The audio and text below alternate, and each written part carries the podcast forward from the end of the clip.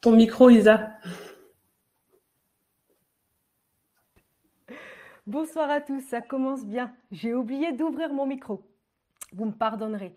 Euh, on est très heureux ce soir de vous recevoir sur ce live euh, de PM, Parole donnée aux femmes.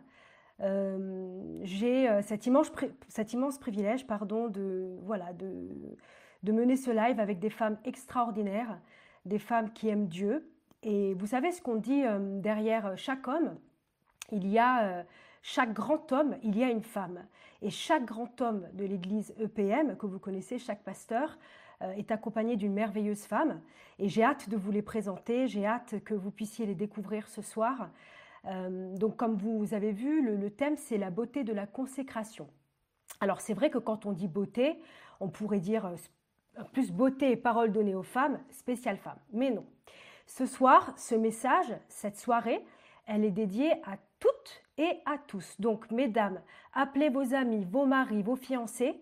Ils doivent écouter ce message parce qu'elles ont euh, des témoignages à partager avec vous. Elles ont euh, euh, voilà, des expériences qu'elles ont vécues, qu'elles voudraient vous partager sans filtre. Elles veulent s'ouvrir ce soir pour, voilà, pour montrer qu'on on peut être femme de pasteur et être totalement naturel, on n'est pas euh, dans le ciel, euh, sans lutte, sans combat. Et ce soir, c'est sans filtre. Euh, et hum, durant cette soirée, en fait, donc on, va avoir un temps, on va chanter ensemble. Justine Robichaud va nous partager la parole de Dieu.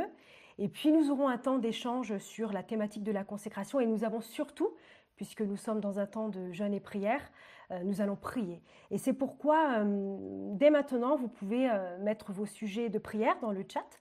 Et puis, euh, en deuxième partie de soirée, nous aurons ce temps de prière. Nous avons vraiment à cœur de vous accompagner, de, prier avec vous. Et euh, nous sommes très heureux ce soir euh, d'être là. Donc, n'oubliez pas de liker cette vidéo pour qu'un maximum de personnes puissent la voir. Et donc, voilà, bienvenue. Donc là, je vois qu'il y a Noémie. Bonsoir. Bonsoir Bénédicte. Bonsoir Vasti. Je vois aussi que tous les pasteurs sont connectés. Hein. Je vois JB, Sam, Coucou Léandro, tous les maris sont là. Hein. Merci aux maris de nous soutenir parce que euh, pour nous toutes, c'est une grande première et on est stressé. Et oui, on vous confie un secret, on est stressé ce soir, mais on est heureuse et stressée. Donc, euh, donc voilà, bonjour à tous. Dites-nous un petit peu euh, d'où vous venez. un petit peu, est-ce que le jeûne se passe bien surtout? On est au sixième jour de jeûne et prière de l'Église. Est-ce que vous allez bien? Voilà, faites-nous des, petits trucs là dans le chat qu'on voit un petit peu que ça va. Bonsoir Erika, Magali, Princia. Ah, les femmes sont en rendez-vous ce soir. Hein Renette, super. Bon, ben, il faut aller chercher les hommes maintenant, hein. pas les pasteurs, hein, mais les hommes. Parce que, voilà, c'est vrai que la beauté de la consécration, on pourrait dire maquillage, je ne sais pas. mais non, non, les hommes aussi sont concernés.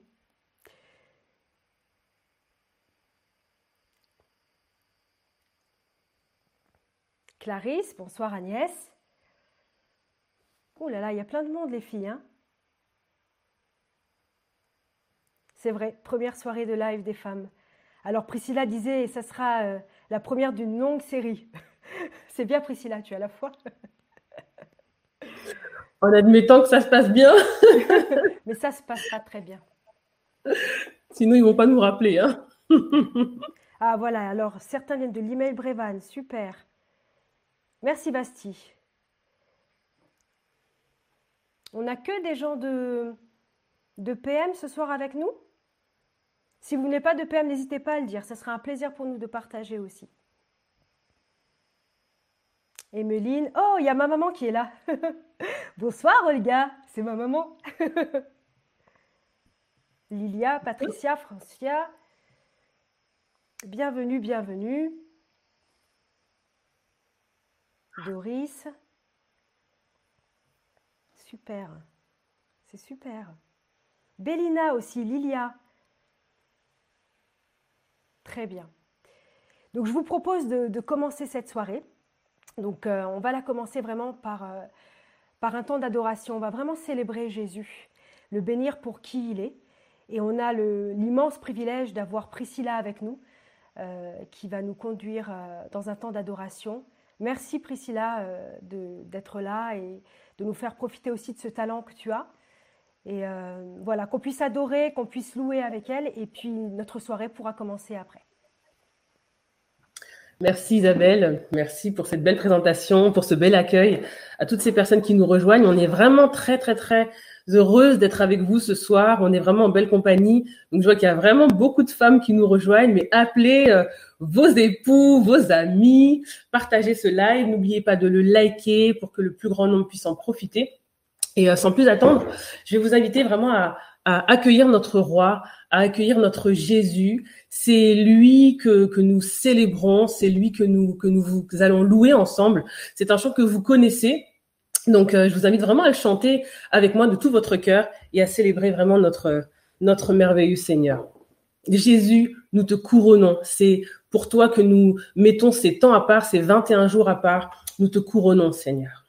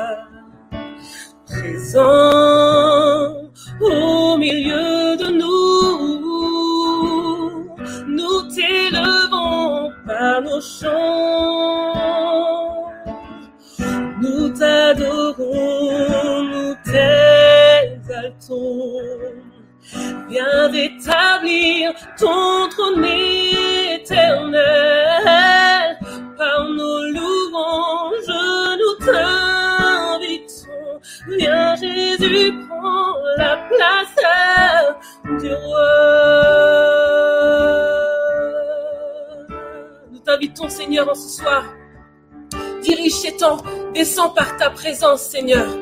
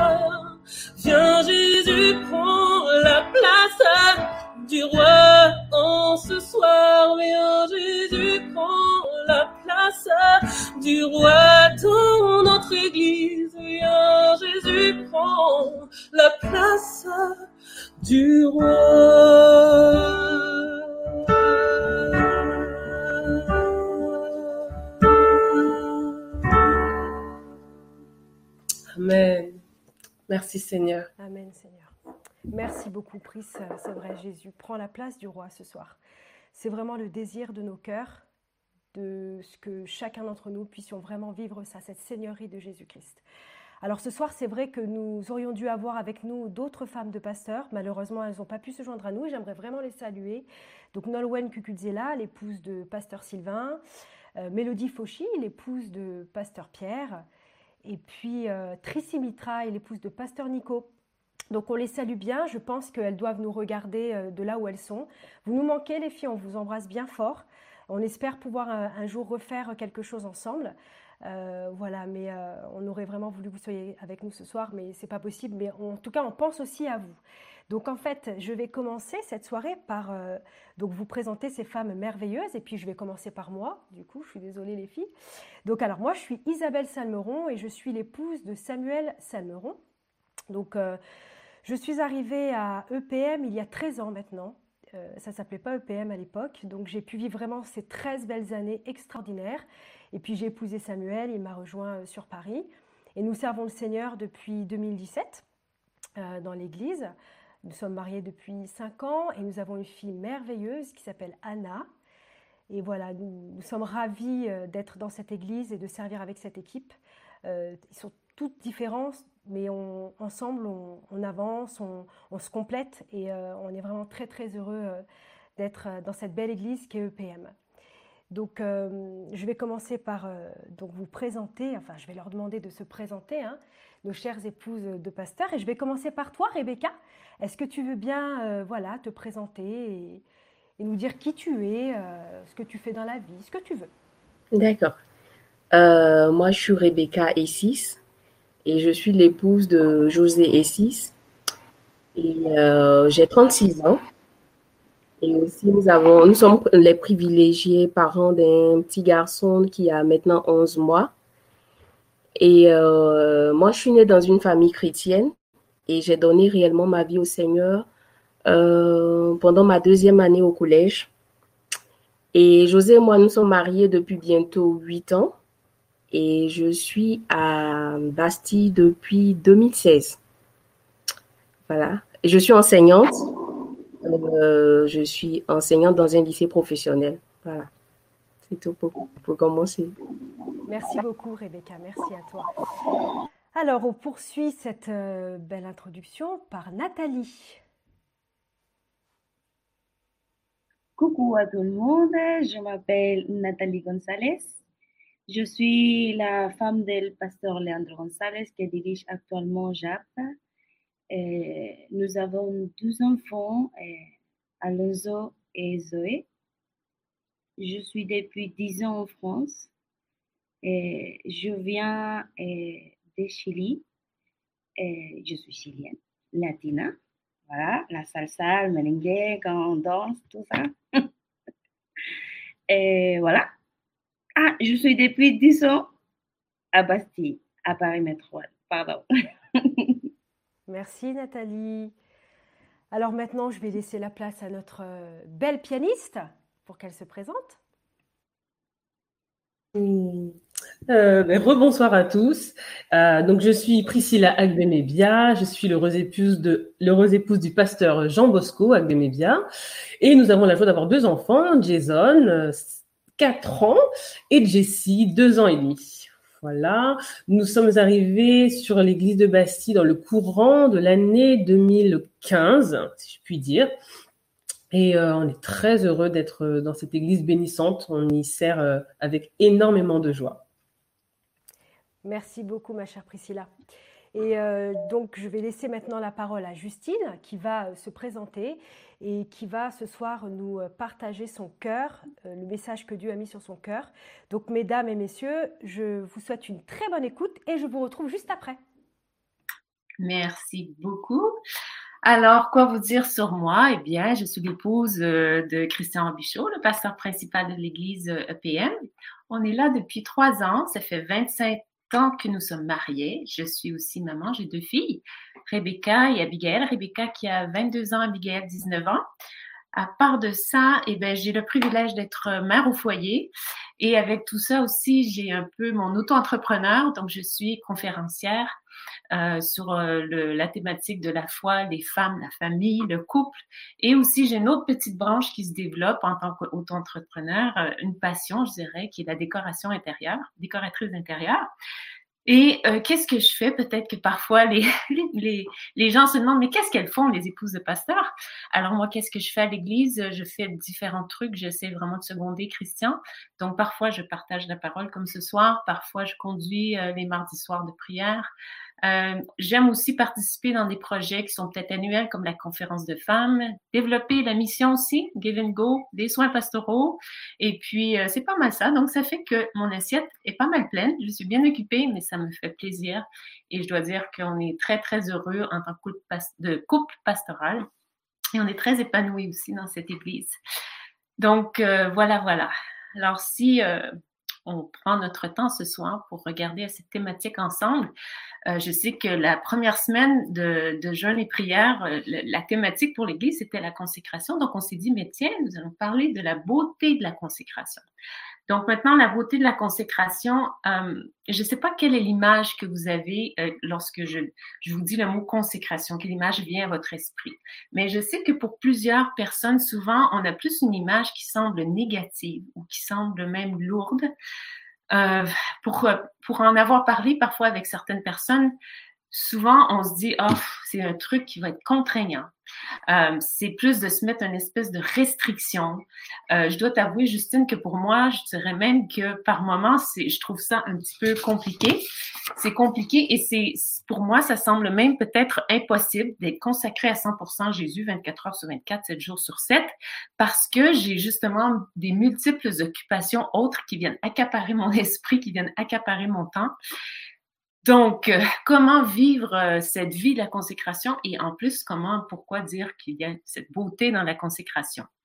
Et en vrai, je dirais que la volonté de Dieu est que euh, la vraie consécration soit quelque chose qui est bienfaitrice envers nous, à vrai dire.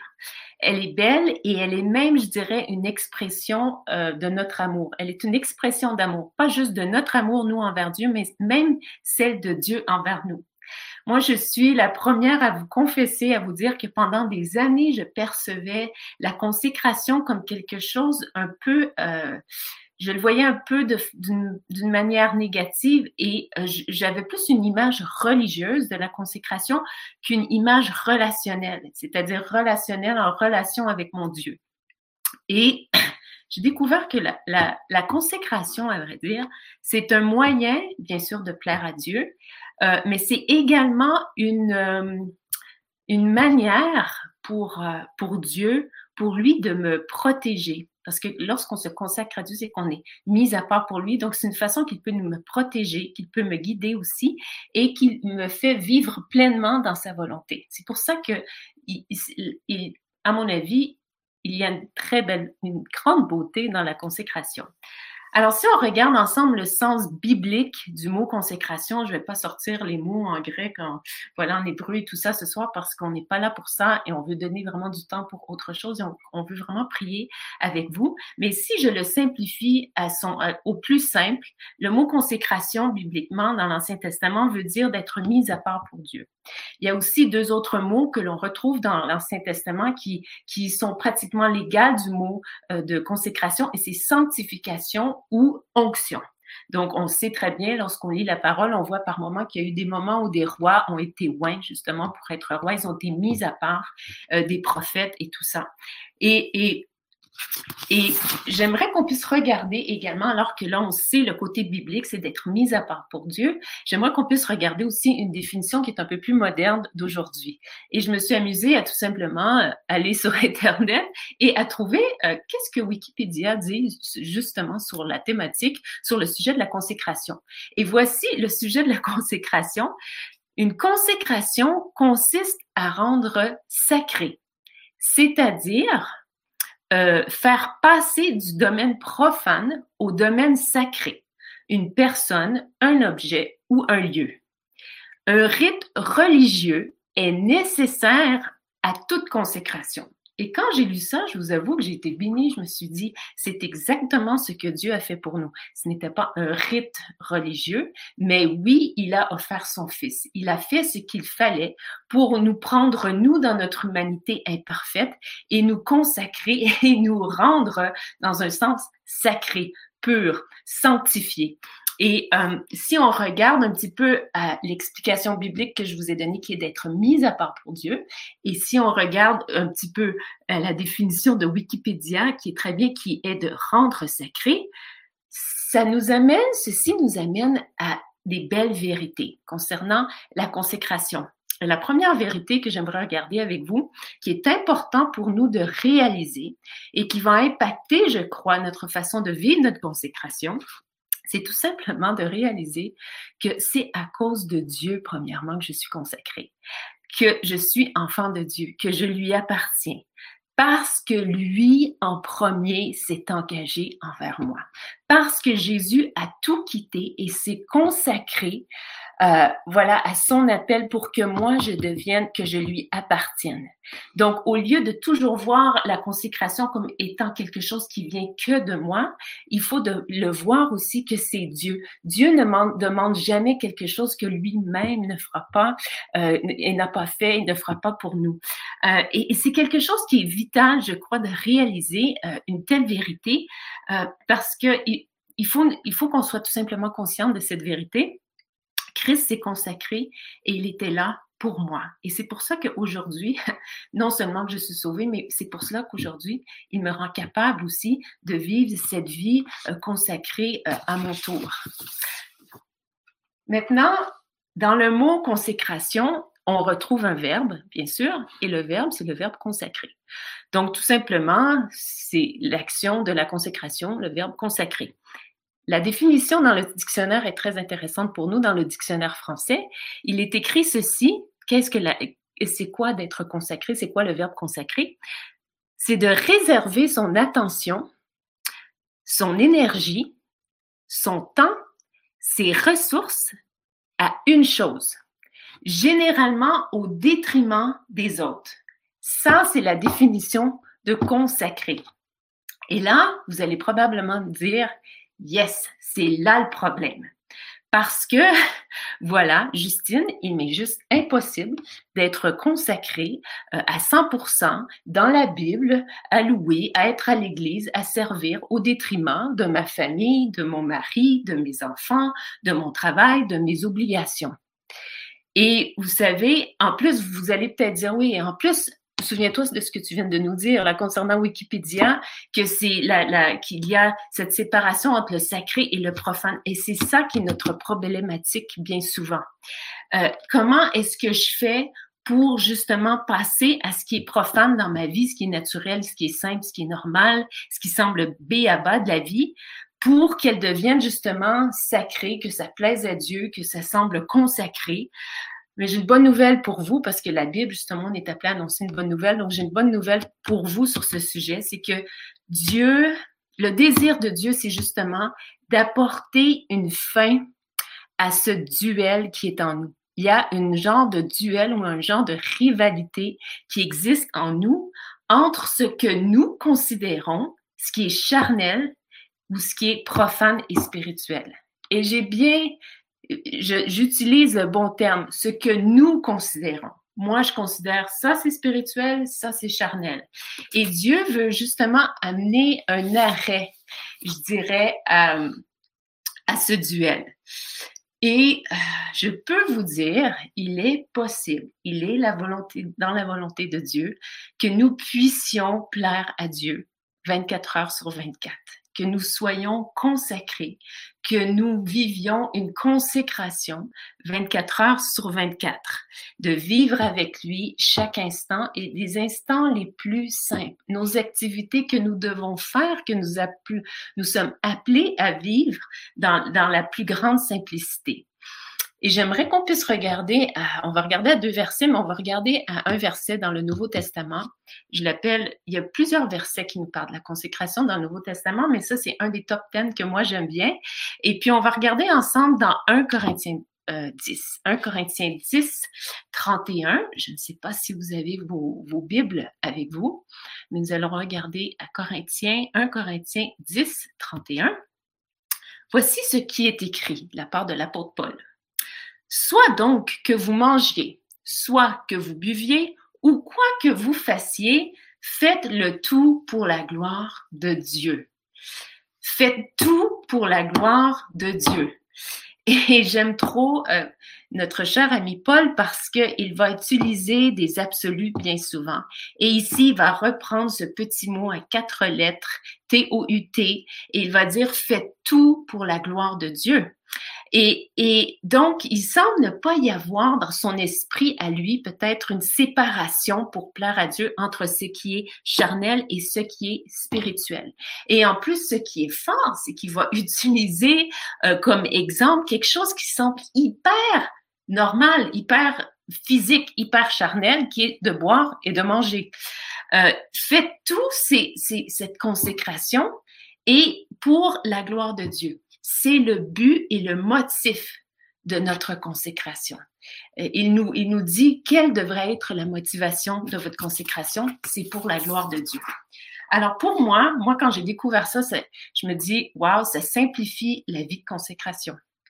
Parce que, enfin, je pense que ça va être terminé. Je ne sais pas si vous, vous avez eu des phases que j'appelle des phases yo-yo, des phases où on a des hauts et des bas, des espèces de montagnes russes où on se dit ah ouais j'ai le sentiment je suis spirituel aujourd'hui je suis pas oh là je plais à Dieu ah je crois que je plais moins à Dieu ah, je me concentre beaucoup sur Dieu ah j'ai pas beaucoup de temps pour Dieu. Et Paul est vraiment inspiré de la part de Dieu parce qu'au travers sa plume moi je crois littéralement que c'est Dieu qui nous parle que c'est Dieu qui nous révèle un secret et c'est Dieu qui nous dit je veux que tu te souviennes de quelque chose. Tu peux me glorifier et me plaire en toutes choses en tout ce que tu fais et, comme je disais tout à l'heure, il prend deux exemples tellement simples, le manger et le boire. Aujourd'hui, bon, on se dit, on n'y prend pas énormément de temps. Bon, j'avoue que oui, les Français, vous pouvez passer jusqu'à deux heures autour de la table et bien préparer des très bons petits plats. Moi, en tant que Canadienne, parfois, en 15 minutes, on avait pris le repas. Mais aujourd'hui, vous savez, comme moi, on a Uber Eats, on arrive peut-être du travail, on arrête chez Picard, on prend du congelé, on met au micro-ondes et hop, voilà, à l'époque, quand Paul a dû prendre cet exemple, je suis profondément certaine que les chrétiens de Corinthe devaient dire Ah, OK, boire et manger. En exemple, je peux même, quand je bois et quand je mange, je glorifie Dieu. Parce que pour eux, c'était une consommation de temps et d'énergie qu'on ne vit plus aujourd'hui. On n'a plus besoin d'aller à un puits pour boire. On n'a plus besoin d'avoir un potager, de récolter nos trucs et de, bon, de, de, de, bien sûr, on les apprête, on les coupe, mais pour les faire cuire, nous, on a notre plaque induction, on, applique, on, appuie sur le, le, bouton et puis voilà, la chaleur arrive. À l'époque, c'était, ben, il faut que je fasse un feu. Donc, si je veux du feu, si je veux un feu, il faut que j'aille chercher le bois et il faut que je ramène le bois, il faut que j'allume le feu, il faut, c'était un, temps, une énergie incroyable. Et Paul utilise euh, cette illustration-là et je trouve qu'elle est tellement encourageante parce qu'en plus, eh ben, on, pour survivre, on doit manger, donc euh, et on doit boire. Et je sais pas, mais je, je, suis pas mal certaine que la plupart d'entre nous, je sais pas pour vous, mais avec ce verset, fait tout pour la gloire de Dieu. C'est rare, je crois, qu'on s'est retrouvé dans notre cuisine et qu'on s'est dit, waouh, je suis en train de vivre un moment de consécration incroyable. Là, je suis au momentum, je suis à l'apogée euh, d'un moment spirituel avec Dieu. Euh, que ce soit quand on est pris dans les bouchons, quand on doit aller au cours de natation des enfants, quand on est en train d'aider à faire des devoirs. Euh, il y a tellement de choses la vie de tous les jours quand on est chez le coiffeur. On faut aller se faire quoi On faut aller se faire couper les cheveux. Sinon, on va avoir des cheveux longs comme réponse dans Disney. Je sais pas. il faut. Il y a plein de choses. On doit changer des couches. On a des bébés. Donc et, probablement qu'on n'est pas en train de se dire, ouais, je vis un moment glorieux, je sais que là, je plais à Dieu, ça, se voit j'ai une vie de consécration. Pourtant, aux yeux de Dieu, Dieu dit, euh, tu sais quoi, euh, je, me plais en toi et tu, tu me plais dans, dans, dans, tout ce que tu es, dans tout ce que tu vis. Et sois encouragé, tout ce que tu dois faire, eh bien, dis-toi que oui, c'est pour ma gloire parce que je suis avec toi, je suis en toi. Donc, euh, Dieu nous déclare ça. Et pour terminer, on, a presque terminé, j'aimerais juste vous dire que j'aimerais qu'on puisse regarder un modèle. C'est toujours important d'avoir un modèle dans la vie. Et là, il y a ce modèle parfait pour nous euh, qui est venu vivre cette vie, cette pensée révolutionnaire, nouvelle concernant ce qui concerne la consécration, et c'est Jésus lui-même. Jésus vivait sa vie en, tant qu'homme ici-bas, sa consécration de cette manière-là. Et quand vous y pensez, Jésus est né dans un peuple qui constamment séparait le sacré du profane. Un peuple qui croulait même, je dirais, sous le poids souvent des, des centaines de lois, des choses à faire, à pas faire, à toucher, à pas toucher, pour pouvoir se consacrer à Dieu. Mais regardez avec moi ce que Jésus dit, ce que Jésus déclare dans Jean 8, 29.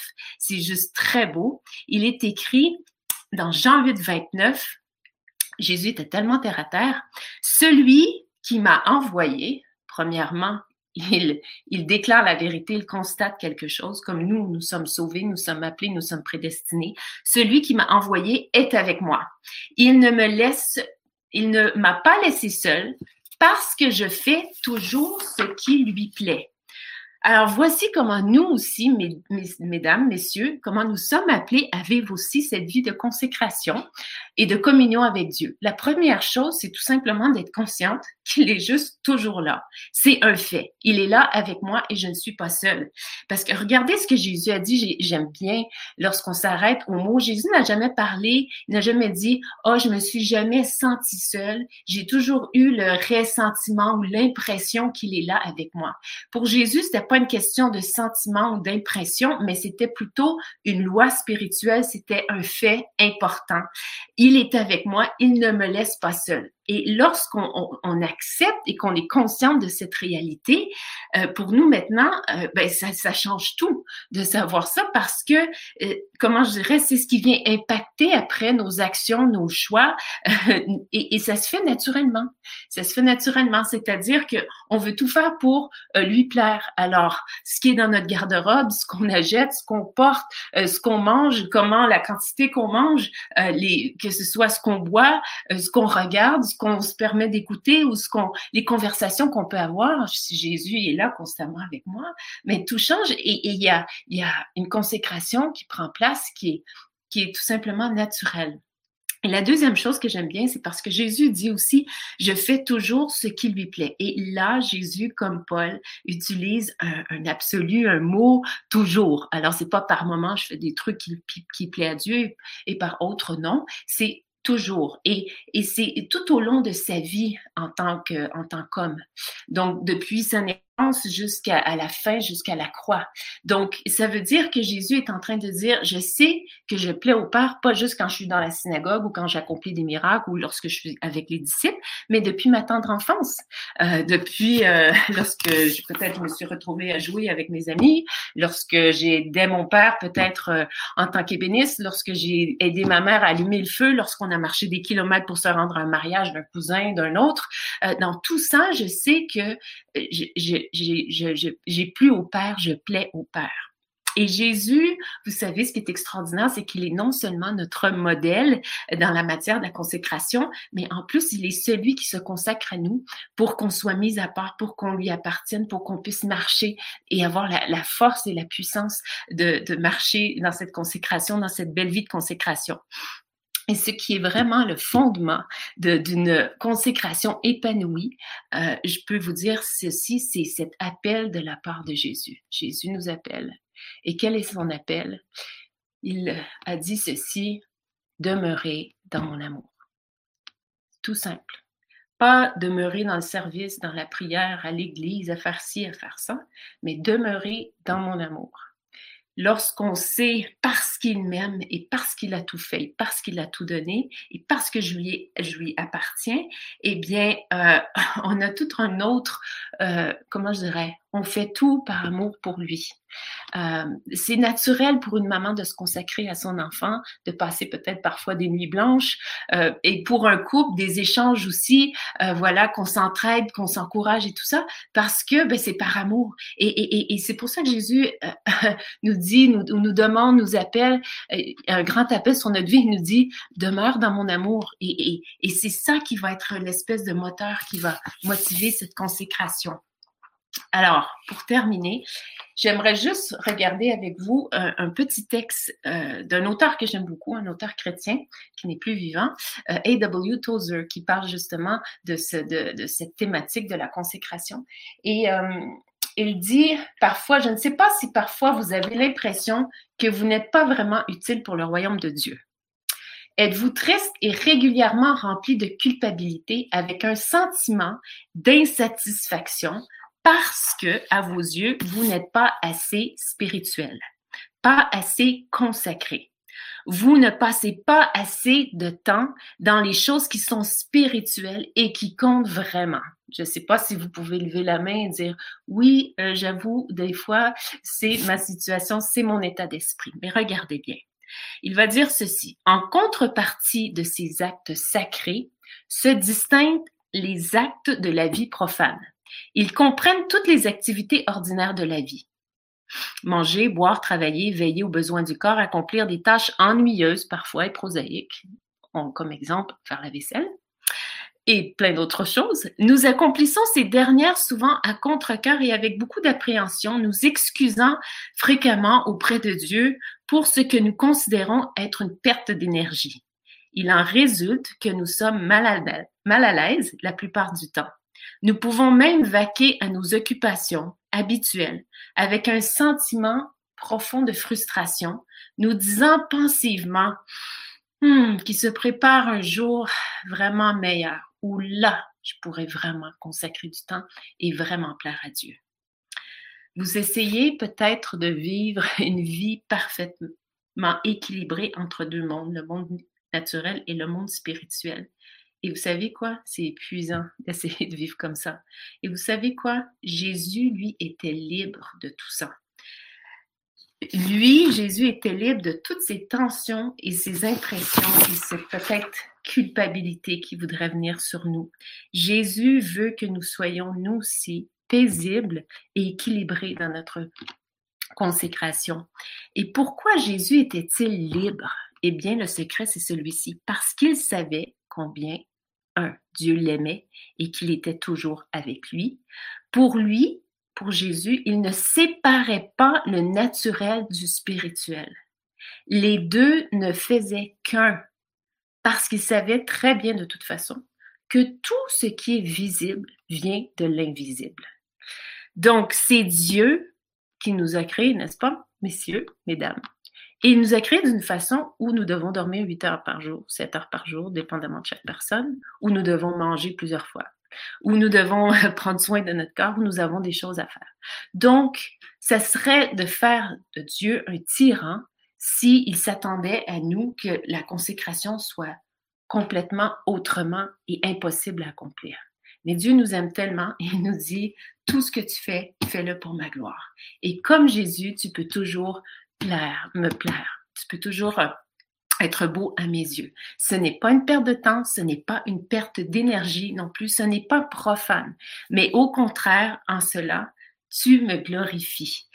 Donc, je termine avec ceci, vraiment, je suis un peu comme mon mari, j'ai comme deux ou trois conclusions, mais voici, je termine avec cette citation.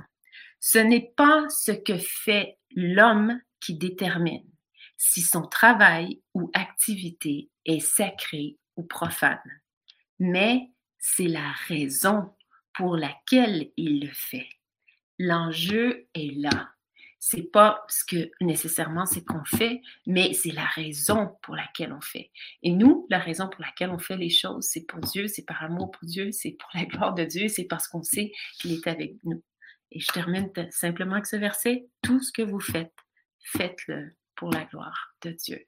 Donc voilà ce qui était sur mon cœur concernant ce sujet de la consécration et qui, moi, a vraiment révolutionné ma façon de vivre ma passion et mon amour et ma consécration euh, pour le Seigneur. Voilà. Amen. Merci, merci beaucoup Justine pour, euh, pour ces paroles très inspirantes, vraiment. Euh, qui, enfin, vous allez voir, Justine nous a apporté ce principe biblique et on n'a qu'une envie aussi, c'est de compléter ce que Justine a dit et euh, de pouvoir, euh, de manière concrète, qu'est-ce que ça signifie. Euh, mais avant peut-être d'aller plus loin, si vous voulez, on va peut-être, voilà, parce que peut-être en écoutant tout ça, vous, vous avez écouté, puis vous vous dites, oui, mais j'y arriverai pas, c'est pas pour moi et non, mais c'est Dieu qui fait, c'est notre Dieu qui fait. Et, Priscilla va vraiment nous conduire dans, ce chant qui dit c'est notre Dieu. Et si vous le voulez, euh, on va vraiment chanter ce chant comme une prière euh, à Dieu et puis on pourra poursuivre après euh, ensemble. c'est vrai, je suis très très impactée par, par ce que tu nous as partagé, Justine. Et oui, je vous avais dit, les filles, que euh, je souhaitais euh, en deuxième chant prendre C'est notre Dieu, c'est vrai. Mais euh, suite à ce partage vraiment, enfin, qui m'a vraiment impacté, je, j'aimerais changer le programme et prendre ce chant qui dit En Jésus seul. Très bien, merci. Isa. Je, je, je moi, ça, ça m'impacte, ça me bouscule presque là de, de, me dire, waouh, Seigneur, en fait, c'est vrai, t'es mon, es mon modèle, Seigneur Jésus. Et euh, oui, je me mets une pression quotidiennement pour euh, presque très légaliste avec moi-même. Et je veux vraiment vous partager ce chant. En Jésus seul, j'ai tout. J'ai l'espérance. Il est ma flamme, ma force, mon chant. Vraiment, chantons-le ensemble. Je suis sûre que vous le connaissez. Donc, euh, prenons ce chant ensemble. Amen.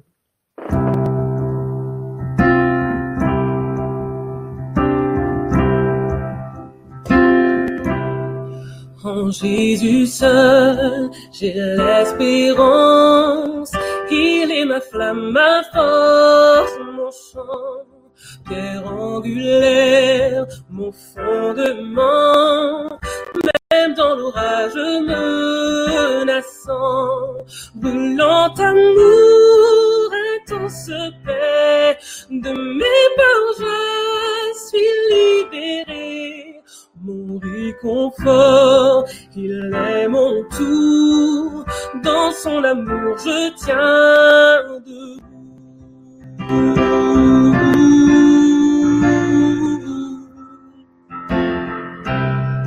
En Jésus seul, devenu cher, le parfait, l'éternel sur terre, un don d'amour et de justice, haï par ceux qu'il vient sauver. Mais sur la croix, Jésus est mort pour laisser Dieu prendre nos depuis qu'ils sont posés sur lui. Par la mort de Jésus, je vis.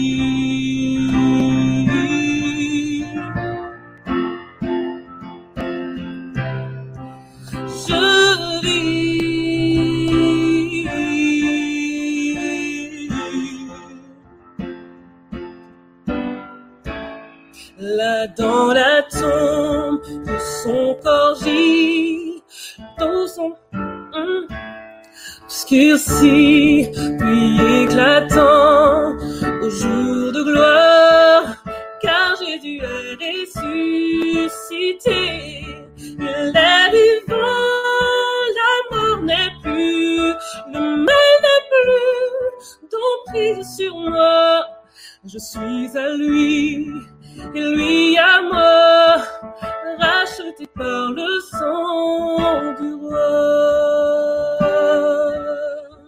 Je suis à lui, et lui à moi, racheté par le sang du roi. Nous sommes à lui, et lui à nous, racheté par le sang du roi.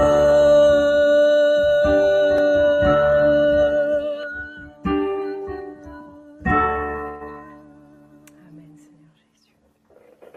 C'est vrai que Seigneur, euh, c'est en toi seul, Jésus, euh, que nous pouvons nous confier, nous pouvons euh, nous appuyer. Merci pour cet amour qui libère. Merci parce que nous sommes libres de toute culpabilité. Combien de fois, Seigneur, nous nous mettons, c'est vrai, un, une chape de plomb sur notre vie alors que toi tu nous libères, alors que toi tu veux vraiment nous, nous rendre plus légères, Seigneur Jésus. Alors ce soir, vraiment, merci pour ta présence sur ce live. Merci pour cette parole. Je prie qu'elle touche les vies. Je prie que vraiment elle puisse pénétrer les cœurs, Seigneur Jésus, et puis elle puisse vraiment provoquer un fruit dans les vies et que nous puissions ensemble nous réjouir des victoires et des avancées de chacun et de chacune. Merci encore pour cette soirée que tu permets et bénis encore la suite de ces instants, Seigneur Jésus-Christ. Amen. Vous êtes toujours là, toujours avec nous. Donc en fait, euh, pour la suite, euh, donc c'est vrai comme je le disais tout à l'heure, Justine donc, nous a apporté des principes, un principe biblique sur la consécration. Et puis elle nous a aussi donné, euh, en apportant la parole, sa, définition aussi de, la consécration, comment le Seigneur lui a montré, qu'est-ce que ça signifiait pour elle. Et donc ce soir, mesdames, Priscilla, Nathalie, Rebecca, voilà, j'aimerais aussi que vous puissiez partager avec nos auditeurs euh, pour vous, qu'est-ce que ça signifie euh, la consécration? Quelle définition euh, personnelle vous donneriez à la consécration? Et, je vais commencer par toi, Nathalie, parce que je sais que la latina que tu es là, bouillonne, elle a envie de parler, elle explose, elle, elle nous a dit, oh là là, moi j'ai envie de danser ce soir, j'ai envie de chanter, c'est la fête. Alors c'est à toi, Nathalie. Dis-nous un petit peu, qu'est-ce que ça signifie pour toi la consécration? Tu me balances. Ah oui, toujours. Bon, et c'est très intéressant ce, que Justine a, parlé aujourd'hui. Et pour moi, j'ai défini la, la consacration. Et c'est comme une naissance d'un enfant. C'est une naissance d'un enfant, c'est un événement qui nous touche et nous rend heureux. Et nous, nous avons tous que c'est le début d'une nouvelle vie. Nous ne défions jamais que c'est la fin ou une conclusion. Il en va de même pour nous, croyants, être sauvés et et naître nouveau. Pour moi, la concentration, ah là, le français, c'est un peu difficile, hein? C'est dur à dire, je te l'accorde, je te l'accorde. voilà, c'est ça. Parle espagnol si tu veux. Hein. Non, je rigole, je rigole. Je rigole. Non, ça va, ça va, ça va, ça va. Pour moi, la consécration, c'est, c'est vraiment être proche de Dieu, être, euh, c'est s'approcher vraiment à Dieu de la prière. Par exemple, moi, euh, au Chili, et de, très petite, j'étais très, très proche avec Dieu. Mon père et ma mère, ils faisaient, parce que mes parents étaient au Chili et, étaient pasteurs avant. Et, et de petite, il m'a enseigné de, de, faire des gens et prières à l'église, même des chaînes de, de, de prières. Et moi, j'ai vécu un moment dans ma vie de l'âge de 15 ans. Et j'étais très, très proche pour te dire que bah, j'avais envie de me faire des bottes. Tu sais, nous, les femmes, il a des fois des bottes, les chaussures, là, là, là. Et je dis, Seigneur, j'ai pas de l'argent pour, pour m'acheter ces paires de bottes. Et j'aimerais vraiment l'avoir. Et voilà, j'ai prié comme ça à Dieu. Et j'ai pu dire de, de, la semaine que j'ai prié, Dieu me l'a donné. Ça veut dire que j'avais une intimité avec Dieu vraiment profonde. L'intimité vraiment de, avec Dieu, c'est comme que toi, tu fais une seule. C'est ton Père. Il prend soin de toi. Quand tu viens à, Jésus, il te prend dans ses bras. N'importe les choses que tu as passées dans ton passé, n'importe les choses que tu parles dans ce moment, lui te prend comme ta fille. Il t'accueille. Il, il, te donne des câlins. Et, quand, quand, tu es triste et quand tu es heureux, tu vas vers lui et tu dis merci Seigneur, Seigneur, je n'ai marre. Il y a des fois que, oh, on est fan des pasteurs, mais on est des humains. Et les filles, dis-moi, déclenchez votre micro et dis-moi, s'il vous plaît. Amen, on est des humains. Ah, alléluia, on n'est que pasteurisés. Ah, oui, on est des humains, on, on, on peut on va aller faire des shopping, mais pas souvent parce que les maris disent. C'est pour, voilà, vous comprenez les. Attention à la carte bleue. oh, ça va, ça va, ça va. Voilà, pour, pour moi, euh, euh, la conservation, c'est une essence d'un instant. Tu passes de cette étape au milieu que, que tu vas grandir, c'est la nouvelle étape que Dieu va, va éduquer. Comment nous nous éduquons à notre enfant, Dieu nous éduque à nous, aussi. Et, c'est bien de se consacrer.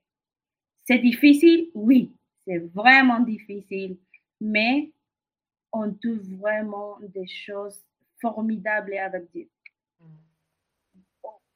On découvre son intimité avec lui, on découvre des choses spirituelles.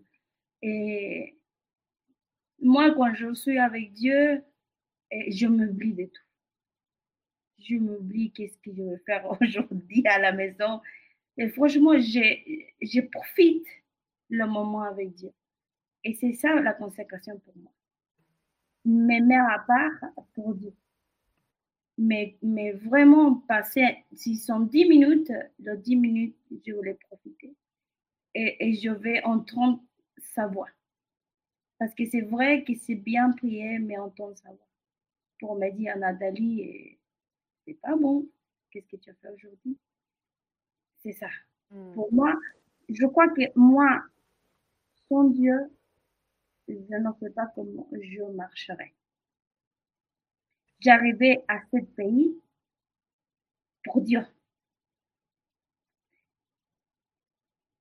Je ne savais pas parler français.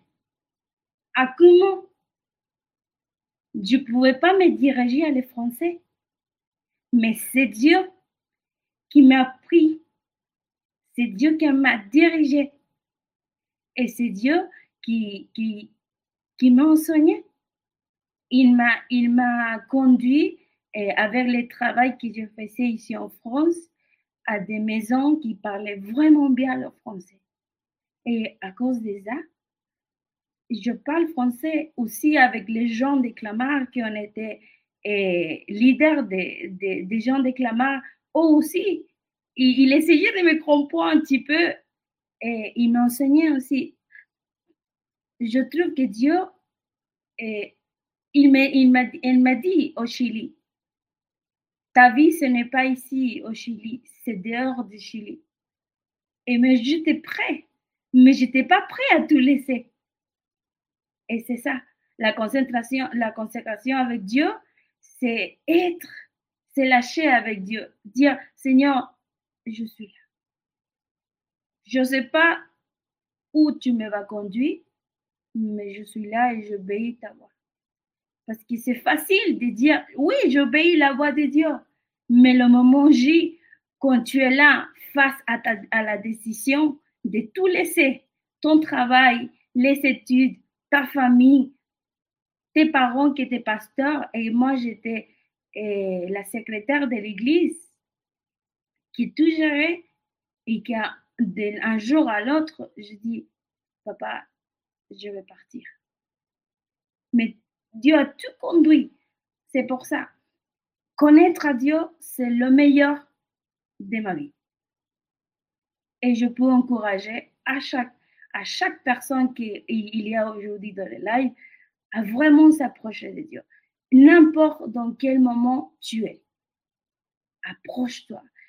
Profite les 21 jours qu'on est avec la, la, les jeûnes et prières. Peut-être tu n'arrives pas à, à, faire le jeûne et prier pendant deux, trois jours, c'est pas grave.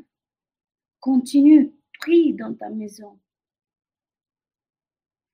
Je, je, je trouve que c'est séparer et prendre un moment avec Dieu est très bien. Mais aussi, je conseille à les personnes qui sont derrière la caméra de, s'il va commencer à le faire, doucement. Allez doucement comme ça, vous rassurez et vous arriverez à, être avec nous. Voilà. Je ne sais pas si je me dévie un peu. Ça. Oui, non, tu as, tu as très bien parlé. Et puis c'est vrai que merci Nathalie pour ce beau témoignage parce que en t'écoutant, on, prend conscience aussi de la difficulté, le sacrifice hein, que, tu, que tu as fait. Euh, et on voudrait aussi t'encourager euh, parce que c'est pas donné à tout le monde de parler français comme tu le fais. Donc bravo Nathalie, vraiment. Euh, Très sincèrement, c'est moi je suis bluffée en fait. Je trouve ça extraordinaire. Merci vraiment pour, pour avoir partagé ton cœur. du coup, Prise, toi, la définition de la, consécration, comment tu, tu, définirais ça dans ta, à toi, dans ton jargon à toi, ton langage à toi? Ok. Alors, euh, euh, lorsque le... j'ai pensé à ce mot-là et que je me suis posée pour y réfléchir, je me suis dit, bon, n'ouvre pas de livre théologique déjà, simplement, essaie de visualiser. de visualiser toi, ce que, à quoi est-ce que ça te fait penser à toi, et ne demande pas à JB non plus. essaie de toi, de sortir quelque chose de toi. Et l'expression, la première expression qui m'est venue en tête, c'est l'expression mise à part. C'est vrai que c'est la première chose qui, m'est venue en tête. Et c'est vrai que j'ai pensé à Samuel. Je me suis dit, waouh, cette maman, euh, elle a reçu la réponse à sa prière et elle a gardé son enfant juste le temps de, le sevrer et puis elle l'a consacré en fait elle a elle il est sorti de la maison elle l'a mis placé dans ce temple là et euh, et donc euh, pour moi c'est vrai que c'était la, première chose que j'ai visualisée et puis ensuite en, en, reprenant la lecture de Daniel euh, j'ai réalisé aussi que bah, il y avait pas que des personnes qui étaient consacrées, il y avait des, des, des ustensiles aussi qui pouvaient être consacrés. Et donc, euh, en relisant le texte, on voit qu'il y a des, des, ustensiles qui étaient dans le temple du, de, de, de, Dieu, qui ont été sortis pour être mis dans les dans un temple de, Dieu profane en fait par euh, un roi qui, qui, ne, qui ne servait pas l'Éternel. Et je me suis dit ah oui effectivement donc le terme consécration il peut être large, il, est, il est global, il englobe tout un tas de choses. Et euh, je ne sais pas si euh, Isabelle, tu me donnes le droit de, de démarrer sur mon témoignage maintenant ou j'attends. Ça dépend si tu en as deux. Euh, pourquoi pas hein. ah, D'accord. Non, mais écoute, je reste sur ma, sur ma définition. Du coup, vraiment, l'expression qui m'est venue en tête, c'est mis à part. Voilà. Merci beaucoup, Pris, pour cette très très belle définition. et toi, Rebecca? Ton micro Oui. Euh, moi, je dirais, euh, pour donner une définition simple à la, au mot consécration, je dirais que la consécration, c'est s'offrir à Dieu. C'est dédier tous les domaines de sa vie à Dieu. Et euh, si je veux prendre, par exemple, l'exemple d'une maman qui décide, par exemple, un samedi de consacrer du temps à son enfant, je dirais qu'elle va cette maman-là va prendre du temps avec son enfant, avoir des temps de qualité avec cet enfant, se mettre au service de son enfant, jouer avec l'enfant, euh, euh, prioriser l'enfant en fait, mettre l'enfant, euh, l'enfant aura la première place pour cette journée-là, se balader avec son enfant. Donc c'est un peu comme ça que moi je vois la relation. Se consacrer à Dieu, c'est s'offrir à Dieu offrir son temps, offrir, euh, tous les domaines de sa vie à Dieu, sa vie professionnelle, la vie sentimentale, offrir, euh, c'est une offrande en fait. C'est comme ça que je, je, je, je, pourrais définir simplement pour moi le, le mot consécration. C'est dédier euh, tous les aspects de sa vie à Dieu, comme une offrande en fait. Voilà. Merci beaucoup, Rebecca. C'est vrai que là, on, a plusieurs mots hein, qui sont ressortis de ça. Euh, offrande, sacrifice, euh, tout donner à Dieu. Et euh, moi, personne ne m'a posé la question, mais si ça vous intéresse, je vais vous donner la définition. en fait, je, vais rebondir un peu sur ce que Justine a dit dans, son partage. à un moment donné, il me semble que tu as dit que Dieu utilisait les choses naturelles en fait pour nous parler. Et en fait, déjà, je voudrais vraiment encourager les auditeurs pour dire que Dieu vous connaît chacun personnellement et qui peut utiliser des choses qui vous parlent pour vous, vous faire prendre conscience de la consécration. Et c'est ce qu'il a fait avec moi. Alors tous mes proches, ceux qui me connaissent bien, savent que j'ai un très grand intérêt pour euh, les unités spéciales, les commandos, RAID, GIGN, BRI, ça n'a plus de secret pour moi. Non, si, quand même, quand même, ça a des secrets pour moi. Mais euh, j'aime énormément les unités d'élite, donc euh, j'aime beaucoup regarder des reportages, des documentaires. Et puis un jour, en fait, je lisais un livre sur la brigade recherche et intervention. Et puis je, dévorais ce livre et tout. Et puis à la fin, je, ferme ce livre et je me dis, mais attends, euh, ces gars, en fait, ils sont là, euh, ils sont euh, consacrés, en fait. Ils, sont engagés pour la patrie, ils sont prêts à mourir pour la patrie, ils sont passionnés de ce qu'ils font.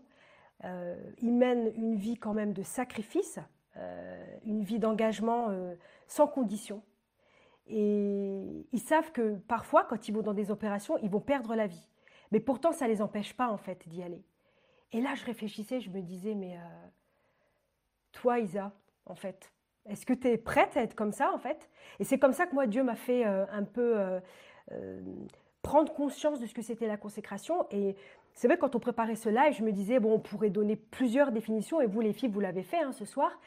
Et comme quoi, Dieu, il sait vraiment nous parler, parce qu'il y a une sœur qui prie dimanche dernier, et puis, quand elle prie, elle dit, Seigneur, on est des soldats. Et là, bien sûr, moi, tout ce qui est langage militaire et tout ça, ting, je me suis dit, mais c'est ça, c'est ça que je vais partager au live. C'est qu'en fait, on est une unité d'élite et que, euh, quelque part, Dieu attend de nous à ce que vraiment on, voilà, on, ait cette passion. En fait, c'est la passion qui provoque euh, l'engagement, le sacrifice et qui, quelque part, euh, parfois va nous amener dans la souffrance. Mais tellement la passion pour Jésus est là, cette souffrance, elle ne nous arrêtera pas en fait. Elle nous amènera vraiment à, aller plus loin. Et c'est vraiment comme ça que Dieu a mis le doigt sur qu'est-ce que c'était la consécration pour moi. Il m'a parlé à travers un sujet qui était, euh, bah, qui me parle quoi. Et, si peut-être certains qui nous écoutent ce soir se disent moi je ne comprends pas concrètement, eh bien que, le Seigneur vraiment vous, vous, parle à travers le quotidien, à travers euh, les choses que vous aimez et vous allez euh, être bluffé parce que moi quand j'ai refermé ce livre, que j'ai pris ce temps de réflexion, alors je ne vais pas dire temps de méditation hein, bien sûr parce que c'était pas c'était pas la Bible ou c'était pas un livre chrétien, mais comme quoi Dieu il sait vraiment nous parler euh, et, moi, j'étais bluffée parce que le Saint-Esprit, il est juste énorme en fait. C'est waouh, voilà quoi. Donc, euh, alors je sais les filles que là, euh, vous bouillonnez parce que donc vous avez donné une définition, voilà. Mais maintenant, vous avez envie de partager une anecdote, un témoignage, peut-être une leçon de vie que vous avez apprise par rapport à la consécration. donc, Rebecca, est-ce que tu veux nous parler un peu d'un témoignage que tu as vécu euh, par rapport à la consécration? La parole est à toi. D'accord. Euh, moi, j'aimerais parler euh, principalement d'une situation que j'ai que j'ai traversée, une situation qui est quand même personnelle et intime, en fait, José, et moi, puisque je suis avec José. Et du coup, c'est plus euh, j'aimerais parler du, de la situation que nous avons traversée. Je, reviens encore sur mes mots. Et cette situation-là concernait euh, le domaine de l'enfantement. Et euh, José et moi, nous sommes mariés depuis 2013. Et moi, mon désir, pour ne pas dire nous deux, notre désir, c'était d'avoir euh, des enfants au plus tôt. Et déjà, comme nous étions fiancés on, et qu'on priait pour le mariage, on priait pour pour la vie future, euh, on priait pour les noms de nos enfants. Euh, en fait, c'était quelque chose de déjà programmé. On avait déjà choisi des prénoms. Notre premier fils, on va l'appeler euh, de tel nom. La première fille, on va l'appeler. Du coup, il y avait un certain enthousiasme. Donc, on s'est dit, quand on va se marier, on va, déjà prévoir notre projet. Et moi, j'avais déjà tout noté dans le calepin, les prénoms et tout ça et tout ça. Mais il a fallu qu'on attende euh, six ans pour pouvoir voir euh, la réalisation de ce projet-là, pour pouvoir réellement euh, matérialiser ce projet. parce que en temps, faut dire aussi que j'avais j'avais fait plusieurs songes où je me voyais avec des enfants, je me voyais avec mon mari, la table bien garnie, avec les enfants autour et tout ça où je me voyais souvent à l'hôpital en train d'accoucher. Du coup, je me disais, ça allait être quelque chose d'imminent, ça allait être pour maintenant, ça allait être pour maintenant.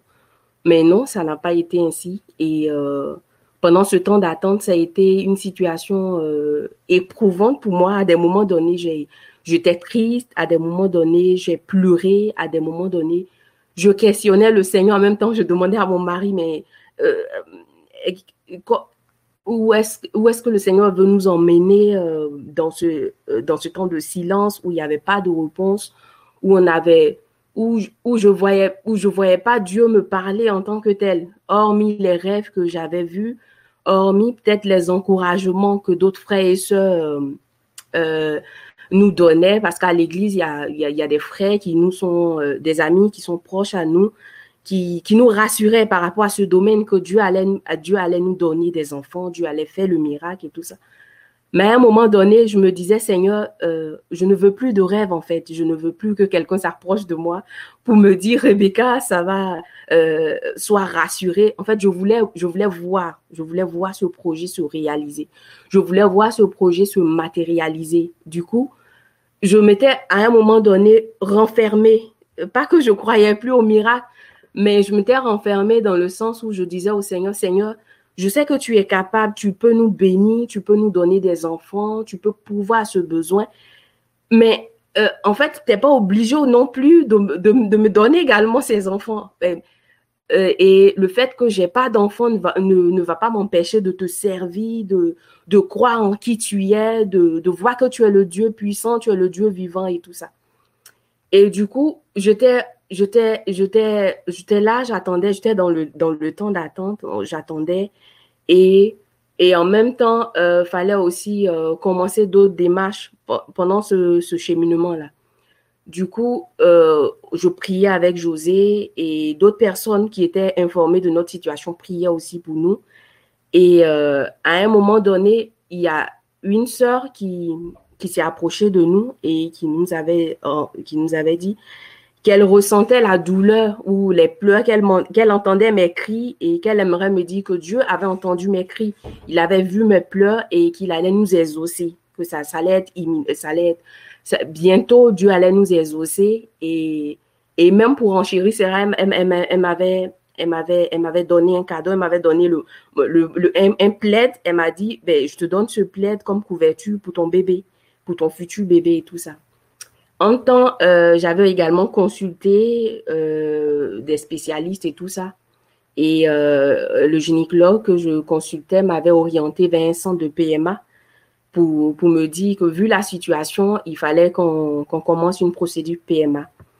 Et donc, elle nous a donné tout un tas de... Pour ceux qui connaissent le parcours de, de, de PMA, il y a tout un tas d'examens à faire et tout ça. Et entre la décision qui nous avait été donnée, euh, José et moi, on a, on a, pris, on a pris huit mois avant de nous lancer dans la procédure, avant de commencer euh, la procédure PMA on a pris du temps pour nous, on a pris du temps pour prier, on a pris du temps pour, euh, pour nous rassurer qu'on devait, qu'on devait y aller. Et du coup, huit mois après, on a commencé la procédure PMA, qui était, qui qui est une procédure qui est compliquée, qui est une procédure qui est stressante, qui est à tous les niveaux, physiquement, émotionnel, émotionnellement et même dans la vue de couple et tout ça. Et on a commencé cette procédure. Euh, tout d'abord, on a eu un temps d'échec et qui était, difficile. Pendant ces semaines, ça avait été difficile. Et en même temps, par la suite, dans la même période, j'avais, euh, eu un deuil. J'avais perdu mon petit frère par la suite. Et euh, après ça, j'ai voulu tout arrêter. J'ai voulu prendre du temps pour moi. J'ai voulu prendre du temps pour pour me remettre suite à ce deuil. Et en cela, je m'étais fait accompagner, suivi par le pasteur Didier, que je, je remercie, qui m'a accompagné dans ce deuil, qui m'a, vraiment aidé, qui a prié pour moi, qui a été avec moi et qui, qui, qui, qui m'a, qui m'a vraiment relevé. À la suite de cela, j'ai repris la procédure avec José. Et franchement, je je m'attendais pas. C'est vrai que j'étais dans une procédure, mais j'avais pas du tout la tête à, tomber enceinte, j'avais plus ça en fait dans la tête en tant que tel. Et Dieu a fait grâce et j'ai pu porter une grossesse et par la suite j'avais du mal au début à réaliser que Rebecca, je pouvais dire, me regarder dans, dans un miroir et dire, Rebecca, tu es enceinte. En fait, ça y est, euh, le projet que tu attendais depuis, euh, c'est le moment et tout ça. J'avais du mal à, réaliser, je l'avoue. Il a fallu, je pense, six mois pour que moi-même je me dise, ouais, ça y est, Rebecca, tu es enceinte et tu vas avoir, tu vas, tu vas avoir ce que tu attendais depuis. Et euh, Dieu nous a fait la grâce, tout s'est bien passé. J'ai accouché d'un petit garçon et j'aimerais, j'aimerais rendre ce témoignage pour encourager quelqu'un. C'est vrai que je suis passée par différentes étapes. À un moment donné où j'y croyais plus, euh, à une autre étape où je me suis dit, Seigneur, c'est vrai. En fait, n'es pas obligé de, me donner cela, mais je vais te servir. Euh, je vais te servir, je vais te suivre. Je veux, je veux te servir, je veux te suivre, je veux être avec toi et tout ça. Et à, une autre étape, je me disais, ben, quel que soit le diagnostic qu'on me donnera, je sais que Dieu fera le miracle. Je sais que Dieu fera quelque chose. Et du coup, c'est vrai que j'allais voir le médecin et tout ça. Mais c'est du genre, euh, c'est comme si mes oreilles étaient bouchées. Je me disais, qu'on m'annonce que c'est pas possible, qu'on me dise que j'ai aucun élément pour pouvoir concevoir. J'ai rien qui, qui me permet de concevoir un enfant, mais je sais dans je me disais donc, que Dieu fera le miracle. Je sais que Dieu fera le miracle. Je sais que Dieu fera le miracle. Et, et je vois le miracle et je vis avec ce miracle et j'apprécie ce miracle et je, et je bénis le nom du Seigneur pour ce miracle chaque jour. Et euh, ben, je préfère m'arrêter là pour ce témoignage. Merci infiniment, Rebecca, pour ce si merveilleux témoignage qui prouve la fidélité de Dieu et puis aussi pour toi, en fait. C'est-à-dire que euh, tu as vécu ça et puis tu étais prête à te dire ben, peut-être que le Seigneur ne me donnera pas d'enfants, mais qu'il me donne des enfants ou qu'il ne m'en donne pas. Je continuerai à le servir malgré tout, je continuerai à lui donner ma vie, je continuerai à m'engager pour lui. Et c'est ça, en fait, l'étape la plus difficile. Mais merci pour ce témoignage parce que non seulement Dieu a été fidèle, mais toi aussi tu as été fidèle. Toi aussi tu as été fidèle et je trouve ça extraordinaire. Moi, ça m'encourage. C'est waouh, c'est que le Seigneur vraiment vous bénisse avec José. C'est vrai, Magali disait ça tout à l'heure dans le chat, mais vraiment, c'est on se fait du bien là ce soir. Franchement, je vois tes paroles. Ah, merci pour tout, Rebecca. Justine, toi, qu'est-ce que tu peux nous dire sur ce que tu aurais appris dans une anecdote ou un témoignage? Oh, j'ai beaucoup, beaucoup d'anecdotes, mais moi, j'aimerais juste parler de ce que j'ai découvert, j'ai pris conscience que ma consécration avait un impact direct sur mes enfants. Que la, consécration des parents, elle est, elle est importante. Et l'anecdote que j'aimerais raconter, c'est drôle, Nathalie, parce que moi aussi, j'ai une histoire de botte, mais je sais pas, je pense que je vais raconter une autre anecdote. Il semble que Dieu comprend très bien les femmes avec les histoires de bottes. Mais euh, moi, j'aimerais raconter comment que ma, tout simplement ma, ma, consécration avec Dieu, à prendre des temps justement de qualité avec Dieu, comme Nathalie parlait. Euh, je le fais depuis que les filles sont toutes petites. Je me souviens quand j'ai eu euh, Rebecca au tout début, euh, parfois il y a certaines mamans qui disaient même oh, moi j'arrive pas à prier et puis bon le Seigneur comprend et tout et tout et puis je me disais oui ok c'est vrai des fois voilà c'est difficile parfois avec un bébé selon la santé les problématiques aussi mais je me disais Seigneur en quelque part montre-moi aide-moi euh, voilà à, continuer à prendre du temps avec toi. Et puis le Seigneur m'a donné des idées ici et là. Et donc souvent les filles ont eu l'habitude en grandissant lorsqu'elles avaient 3 ans 4 ans 5 ans elles savaient très bien que pendant elles prenaient peut-être leur sieste, maman prenait son temps avec Jésus, ou euh, parfois je leur mettais voilà une petite vidéo où c'était, euh, il faisait, elle faisait une activité spéciale, mais pendant ce temps-là, moi j'étais avec Jésus. Et euh, les filles ont grandi aussi avec, étant donné qu'on est comme consacré et qu'on aime le Seigneur. Moi, Christian, on parle de Dieu, on parle de Jésus, c'est la cinquième personne de notre famille, donc elles savent qu'on prend des temps avec Dieu, que Dieu nous parle, que Dieu nous conseille, que Dieu nous console, que voilà, c'est un jargon dans lequel elles ont grandi. Et j'en viens à mon anecdote, comment est-ce que notre consécration est un modèle et puis impacte la vie de nos enfants. Donc, euh, faut, faut, faut que vous, euh, juste pour vous mettre un peu dans le contexte, on a quitté le Canada, on a quitté papy, mamie, tout ça, euh, on vit par la foi et tout. Et on, est arrivé, on a atterri en Bourgogne et un an et demi plus tard, on déménage et on va vivre en Haute-Normandie et on, on, déménage au mois de décembre. Et ça veut dire que les filles, elles arrivent en plein milieu d'année scolaire et moi, je me dis, oh là là, je m'étais promis de jamais ne vivre ça parce que moi, j'ai vécu beaucoup de déménagements quand j'étais petite et, je savais le défi que c'était, le challenge d'arriver, voilà, dans une nouvelle école, avoir à se faire des nouveaux amis, déjà qu'on avait en plus changé de pays. Mais bon, les filles, elles arrivent au mois de décembre et euh, euh, Abigail, elle a, oui, elle a six ans et elle est en CP et elle, elle se fait des petites amies qui sont super chouettes et gentilles. Et, et, à un moment donné, ça fait peut-être une semaine qu'elle est à l'école et elle est contente et elle arrive avec des cartes. Des cartes qui sont des cartes un peu avec des monstres, avec de la magie, tout ça, des trucs comme ça. Et euh, elle dit, regarde maman, mes amis m'ont donné des cartes, on fait des échanges de cartes et tout ça.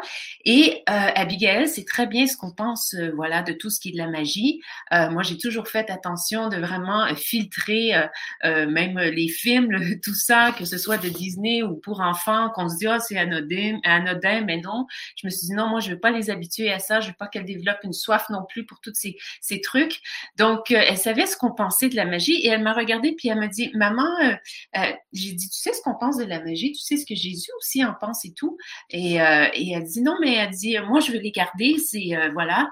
Et en tant que cœur de mère, je me disais, je veux pas mettre ce fardeau non plus. On vient de déménager, c'est, ça fait une semaine qu'on est là, elle s'est fait des petites amies.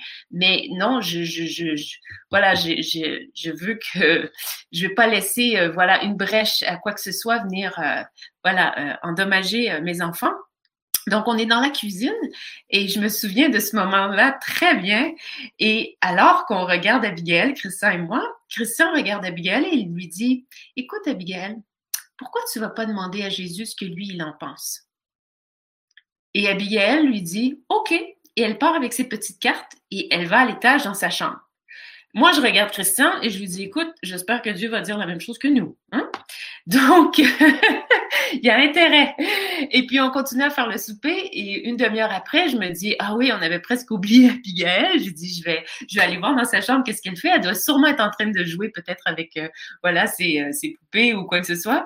Donc, j'arrive dans la chambre et j'entends Abigail qui, euh, qui, qui, qui, semblait peut-être pleurer ou quoi que ce soit. Donc, je lui dis, Abby, ça va? Est-ce que tu es, tu es OK? Elle me dit, oh oui, maman, elle dit, ça va. Elle me dit, je ne veux plus ces cartes. J'ai dit, ah oui? J'ai dit, pourquoi? Elle me dit, tu sais, au début, quand Jésus a créé tout le monde, il n'y avait pas des monstres. Il n'y avait pas ces choses-là. Donc, moi, je n'en veux plus. Et là, je me suis fait un peu l'avocat du diable et je me suis j'ai dit, mais bien, j'ai dit, est-ce que tu réalises? Elle dit, moi, je les jette aux poubelles. Je dis, mais est-ce que tu réalises que demain, tes petites amies, probablement tes amis vont, tes camarades vont dire, euh, elles sont où les, cartes qu'on t'a données? Euh, on est censé les échanger. J'ai dit, tu vas faire quoi? Elle a dit, ça, c'est pas grave, mais moi, je les jette. Et je me suis dit, waouh, ma fille a six ans, Dieu a su lui parler son langage, comme justement tu disais, Isabelle. Et euh, ce qui m'a encouragée plus tard, c'est lorsque j'ai raconté cette anecdote à un ami, il nous a dit, mais c'est tout à fait naturel. Est-ce que tu as remarqué qu'elle s'est même pas posé la question de savoir si Dieu va me parler. Christian lui a dit, va dans ta chambre et va demander à Jésus qu'est-ce que lui, il en pense. Et parce qu'elle a grandi dans ce, dans ce couple qui se consacre euh, à la présence de Dieu, à chercher Dieu, à savoir qu'est-ce que Dieu en pense, qu'est-ce que Dieu dit, eh ben pour elle, ça a été presque naturel de dire, bah, OK, je vais monter et puis il va me parler. Donc pour moi, je trouve que c'est une des beautés de la consécration justement d'une femme ou d'une maman, c'est l'impact et, et, je dirais euh, l'exemple. Et je crois que ça donne envie aussi, dans un sens, euh, aux enfants. Donc voilà. Mm. Et l'histoire de bottes alors en, en 10 secondes? ce serait, ce serait long, mais bon, oui, je pas faire du shopping divin. Euh, ça, c'est une anecdote, à vrai dire. Euh, c'est encore une histoire d'Abigail. Pourtant, j'en ai plein aussi avec Rebecca. Mais euh, c'est encore dans le contexte euh, pour les enfants, mais euh, j'ai toujours, euh, bien sûr, étant donné qu'on est déménagé en France et que pendant sept ans, on vivait une semaine à la fois, par la fois, à un certain moment donné, Abigail est arrivée, elle avait besoin des bottes. Donc, et ce qui est spécial, c'est que on est, on est allé tout simplement, on faisait une tournée on n'était pas en France, on était en Suisse. Et je me suis dit, ah, génial, on va acheter des bottes là-bas, vu qu'il neige beaucoup. Eh bien, les, les bottes sont plus chaudes là-bas, elles sont mieux fabriquées. Et puis, bon, Abigail avait un certain âge, elle était préadolescente, donc euh, les choses sont plus compliquées. Donc, euh, de réussir à dire, c'est cette botte-là qu'il faut que tu achètes parce que c'est ça mon budget. Donc, du coup, euh, Abigail voit une paire de bottes et elle dit, ah, maman, c'est les bottes que j'ai toujours voulu avoir. Et moi, j'avais un budget qui était assez, voilà.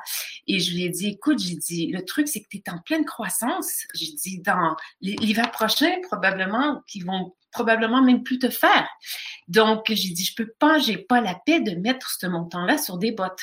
Et je voyais qu'Abby était vraiment, ses bottes, ses bottes, ses bottes. Et vous savez, nos enfants, je crois, ils voient aussi lorsque nous, on fait des sacrifices. Comme tu as dit, Nathalie, on quitte tout. On, voilà, on, euh, Rebecca, toi aussi, c'est ce que tu as dit. Tu vois, à un moment donné, on arrive devant un truc, on se dit, OK, Seigneur, au pire, même si je l'ai pas, je vais te suivre et je vais t'aimer. Et j'ai dit à Abigail, j'ai dit, écoute, je, pense que cette histoire de botte est vraiment en train de devenir trop le centre, voilà, de ton intérêt, de ton attention. J'ai dit, tu devrais peut-être, euh, voilà, euh, demander, voilà, au Seigneur qu'est-ce qu'il en pense. Et puis, donc, elle s'est dit oui, oui, OK. Et, plus tard dans la semaine, moi, je suis allée pour rencontrer tout simplement une autre dame, une dame chez elle. Et à la fin de ma rencontre avec elle, euh, de notre échange, elle me dit Justine, est-ce que vous avez un besoin? Et moi, je lui dis euh, non, non, ça va, tout va bien. Et elle me dit, vous êtes certaine? Je dis, euh, oui. Elle dit, c'est spécial parce que hier, elle dit, je sais pas, elle dit, je priais pour vous, pour votre famille, et ce qui me revenait toujours à l'esprit, c'est des bottes, des bottes, des bottes. Donc, euh, elle dit, écoutez, moi, j'ai eu à cœur de, j'ai pris un montant d'argent et j'aimerais vous le donner pour des bottes. Donc, je lui dis, ben, en effet, euh, oui, euh, il y a, et oui, donc je lui explique. Et quand je suis retournée à la maison, là où on était hébergés, je suis allée frapper à la porte parce qu'Abigail faisait ses devoirs. Et je lui dit, Abigail, j'ai dit, euh, t'en es où avec cette histoire de bottes? Elle me dit, oh, maman, j'ai oublié les bottes. C'est pas grave que j'ai des bottes, que j'en ai pas, ça me dérange pas. Je dis, bien, écoute, je dis, je pense que le Seigneur, il sait que maintenant, c'est lui qui est plus important que tes bottes. Je regarde ce que j'ai reçu. Et je lui donne l'enveloppe avec le montant, avec le verset. Et elle était super touchée. Donc, le lendemain, on s'est dit, c'est bon, on a ce budget, moi j'ai mon budget, on va pour des bottes. Et du coup, pour faire une longue histoire courte, eh bien, la paire de bottes qu'elle voulait, on l'a trouvée dans un magasin à 50% Il n'en restait qu'une paire et c'était sa grandeur à elle. Et à cause de ce que j'ai eu en cadeau et ce que moi j'avais mis de côté, eh bien, Rebecca est sortie avec une paire de bottes, Abby avec une paire de bottes. Ils ont eu chacun une paire de chaussures parce qu'il y avait des soldes. Et j'ai dit aux filles, ça, c'est ce qu'on appelle du shopping divin parce que on est, ce qui est le plus important pour nous, c'est que Dieu puisse pourvoir et c'est de pas être attaché à la chose qu'on veut tellement. Donc, c'est une anecdote, encore un, fait vécu pour des adultes qui sont qui, qui, qui s'échouent et c'est important. Et Dieu, justement, euh, s'intéresse à leur, à leur monde, à leur vie. Et jusqu'à ce jour, aujourd'hui, on a toujours gardé le petit ticket euh, d'achat de ces, de ces bottes-là euh, en souvenir dans un de nos livres, que, un livre que j'écris, voilà, toutes les choses que Dieu fait pour nous. Donc, voilà la petite anecdote des bottes. Et je crois qu'il faudra faire un live aussi spécial homme avec Christian, parce que Christian aussi, il a une histoire de bottes, d'après ce qu'il dit dans le chat. Donc, euh, ça va, sont beaux les pieds de celui qui annonce la bonne Il faut qu'il nous chante en quelque part. non, mais c'est vrai que pour vous connaître un peu, quand même, vous, la famille Robichaud, euh, ce serait bien de faire un live spécial famille Robichaud parce que vous avez de belles histoires à raconter avec le Seigneur et avec vos filles. Je sais que moi, en tout cas, quand je vous ai rencontré, c'est ça qui m'a le plus marqué, que Jésus, effectivement, était cette cinquième personne. Ça, c'est quelque chose que j'oublierai jamais. Et étant maman maintenant moi-même, euh, des fois, quand je parle avec Anna, c'est ce que je, je, pense à vous. En fait, je dis Jésus est la quatrième personne.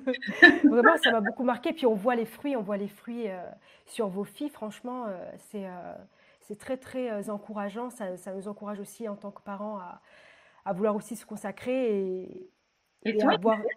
Tu as une histoire pour nous, tu as une petite ah anecdote qui nous fait parler. Mais... Alors moi, moi, j'ai pas une, c'est pas vraiment une anecdote, c'est plutôt une leçon de vie. D'accord. Plutôt parce que D'ailleurs, tu as dit quelque chose tout à l'heure euh, qui, m'a fait penser à ça, euh, enfin qui m'a qui m'a conforté dans ça. Euh, en fait, moi, ceux qui me connaissent bien, j'ai un caractère. Je suis pas latina, mais je suis des îles, donc j'ai un caractère bien pimenté. Et c'est vrai que ce caractère a parfois été un peu un obstacle dans ma vie, voilà. Et puis, particulièrement une année, j'ai vécu deux situations successives où j'avais le choix entre pardonner ou garder rancune. Et on a toujours le choix, en fait, finalement. Hein. Chrétien ou pas, on a toujours le choix. Et puis moi, euh, je, suis très sensible à l'injustice. Et c'était deux situations euh, d'injustice. Et je, dois confesser que quand je suis dans une situation d'injustice, euh, la chrétienne qui est en moi disparaît un peu. Hein. Mmh. Et puis la, la, la, réunionnaise, hein, la, rageuse qui est en moi refait surface. Donc, et donc, en fait, cette année-là, donc j'ai ces deux situations. Et puis, clairement, Dieu me dit tu as le choix entre ces deux situations. Tu es libre de toute façon hein, de, pardonner ou de, de, garder rancune. Et donc, en fait, j'ai choisi euh, de pardonner. Ça m'a coûté. Ça m'a vraiment coûté. Mais euh, je, l'ai fait par obéissance. Et de là, en fait, de, cette situation, suite à ça, en fait, j'ai vécu un temps avec Dieu de rafraîchissement, mais vraiment où je me sentais légère, où vraiment la vie était très belle avec le Seigneur. Enfin, vraiment un temps de renouvellement. Et c'était tellement fort que visiblement, sur mon lieu de travail, ça se voyait. Et un jour, alors que je suis en train de discuter euh, avec euh, mon, chef, euh, qui était quelqu'un de très froid, très fermé, pas du tout relationnel, et puis ce jour-là, il me parle de manière sérieuse et me dit, voilà, Isabelle, j'ai des problèmes de santé. Et ça va changer un peu l'organisation du service. Donc voilà, il me raconte tout ça. Et moi, à ce moment-là, je suis tellement fond avec Dieu et tout. je, suis poussée comme ça et je lui dis Est-ce que vous croyez au miracle? Comme ça, je lui dis. Et là, j'ai quand même, il faut savoir que j'ai quand même un homme, euh, voilà, d'un certain âge, d'une certaine éminence, tout ça. Je ne sais pas, hein, j'ai été vraiment poussée. Et puis, euh, et il s'ouvre et il commence à me dire oui, euh, voilà. Puis je commence à lui dire est-ce que vous croyez en Dieu et tout. Et de fil en aiguille, comme ça, au fur et à mesure, on, a discuté. Et puis, il s'est intéressé aux choses de Dieu. Il avait vraiment des fardeaux sur lui, jusqu'à même qu'un jour, il vienne pleurer en fait sur son péché. En fait, pendant qu'on parlait, il pleurait. Et en fait, cet homme euh, qui était, euh, voilà, qui a une position sociale et tout ça, euh, il, a, il a confessé ses péchés, il a donné sa vie à Jésus, il a été baptisé du Saint-Esprit et aussi il s'est fait baptiser. Et je raconte ça pas pour dire ouais Isabelle elle a ramené un directeur, c'est pas du tout ça la leçon, pas du tout. La leçon c'est quoi? C'est le caractère. Mmh. C'est-à-dire qu'en fait, je repars à la jeunesse de ce que j'ai dit. Dieu en fait aussi nous demande de nous, de nous consacrer dans le caractère puisque le caractère, c'est quelque chose qui est invisible. Et comme tu l'as dit tout à l'heure, Justine, de l'invisible vient le visible, arrive le visible. Et hum, je me souviens qu'un jour, euh, j'avais écouté un enseignement euh, de Franck Le Filâtre qui disait euh, le et ce jour-là, ça m'avait vraiment, j'oublierai jamais. Le caractère peut être la limite de ton ministère, de ta carrière, de tes relations et de ce que Dieu peut faire. Et ça m'a beaucoup marqué parce que, en fait, je pense que parfois, euh, c'est vrai, on est à l'église, on sert, euh, euh, voilà, on est, je dire, on a une position, voilà. Mais dans la semaine, en fait, quand on, arrive au travail, qu'est-ce qu'on reflète en fait? Est-ce que on reflète Jésus, on reflète quelqu'un d'hargneux, on reflète quelqu'un veux dire, même si on parle de Jésus, en fait, ce que je, je me rendais compte, c'est que même si je pouvais parler de Jésus, c'est pas de parler de Jésus qui va marquer les gens, c'est d'être Jésus. Et ça, c'est quelque chose qui m'a toujours un peu challengée parce que euh, je pense qu'il y a beaucoup d'auditeurs qui vont se reconnaître. Je pense qu'il y a des gens qui, qui, comment, il y a des gens qui sont doux, gloire à Dieu. Franchement, moi, j'aimerais être une personne très douce. D'ailleurs, c'est biblique, hein, que votre douceur soit connue de tous. Ben, moi, c'est mon, c'est mon verset de challenge, tu vois. C'est toutes les semaines, Seigneur, rends-moi douce, parce que j'ai du mal. Mais je veux dire que on a aussi une part, je ne sais pas ce que vous en pensez les filles, hein, mais dans notre caractère, euh, voilà, à, soumettre à Dieu et à, et à se consacrer, parce que finalement, si j'avais peut-être choisi, parce qu'en fait, je pense que cette situation de pardon, où Dieu m'a donné la force de pardonner, ça a quelque part transformé mon caractère. Et c'est ça qui a toutes les choses qui ont suivi. C'est comme s'il y a des vannes spirituelles qui s'ouvrent, vous voyez. Mmh. Quand on quand on, fait, on, se dit, ben moi, euh, parce que des fois il y, a, des personnes qui disent, euh, c'est mon caractère et c'est comme ça. Mais c'est pas biblique ça. C'est mm. pas du tout biblique. Mm. Parce qu'on est appelé à être transformé de gloire en gloire, comme dit la parole de Dieu. On est appelé vraiment à, voilà, à marcher, euh, à devenir meilleur, en fait, comme le vin. On se bonifie en vieillissant dans notre marche avec Christ. Et je pense que, voilà, moi, la leçon de vie que j'ai, que j'ai apprise sur la consécration, c'est vraiment, Seigneur, je veux te consacrer mon caractère, parce que je sais que de lui, découlent euh, des choses qui m'échappent en fait. C'est-à-dire que parfois, dans une situation au travail, il peut y avoir une situation d'injustice. Mais Seigneur, si tu es là et que tu, tu, tu je, voilà, je suis consacré à toi et que je me laisse toucher par le Saint-Esprit, je peux avoir une réaction qui va avoir un impact sur mon collègue. Ma collègue, il va dire, mais là, tu aurais pu, euh, aurais pu péter un câble, tu aurais pu... Et en fait, non, pas du tout. Mais c'est le Seigneur. Et là, c'est une occasion, quand quelqu'un nous dit un truc comme ça, alors là, on, prend les flèches dans le carquois et on dégaine en fait. Oui, bah, pourquoi je suis comme ça? Parce que bah, moi, je suis chrétienne et qu'en fait, euh, voilà mon cheminement. Et, voilà, moi, la leçon que je voulais partager avec vous ce soir. Mmh. Euh, et c'est une leçon que je vis au quotidien, hein, parce qu'on n'est jamais arrivé au bout de ça. Et, vraiment, euh, bah, ceux qui nous écoutent, d'ailleurs, j'en profite, je passe un petit message, parce qu'il y a, je ne sais pas si vous avez vu, sur le, en dessous de témoignages, on vous demande des requêtes de prière. Et euh, avant de passer, bien sûr, vous inquiétez pas, Nathalie est prise, je vois qu'elles sont comme ça, elles disent Isabelle, elle va nous oublier. Je ne vous ai pas oublié, les filles, mais juste que je voudrais vraiment euh, vous encourager à tous ceux qui nous écoutent, si vous avez des sujets de prière, euh, pas forcément au niveau de la consécration, hein, vraiment, voilà, si vous avez des sujets de prière, vraiment, on a à cœur de prier pour vous quand on va clôturer ce live. Donc n'hésitez pas à mettre les sujets dans le chat. Et, et, et, ça sera vraiment avec passion pour Christ, avec foi en Jésus, qu'on priera pour vous. Les filles, j'arrête de parler, j'ai pris trop la parole. Maintenant, je vais laisser la place à Pris qui va nous partager son témoignage. Euh, alors en ce qui me concerne, euh, ce, thème de la beauté de, la consécration au début, il m'a, euh, il m'a un petit peu laissé sans voix parce que je me suis dit, mais quel est le rapport? Pour moi, je n'en voyais pas. Très clairement, c'est comme si mon cerveau s'est vidé quand on m'a annoncé le titre.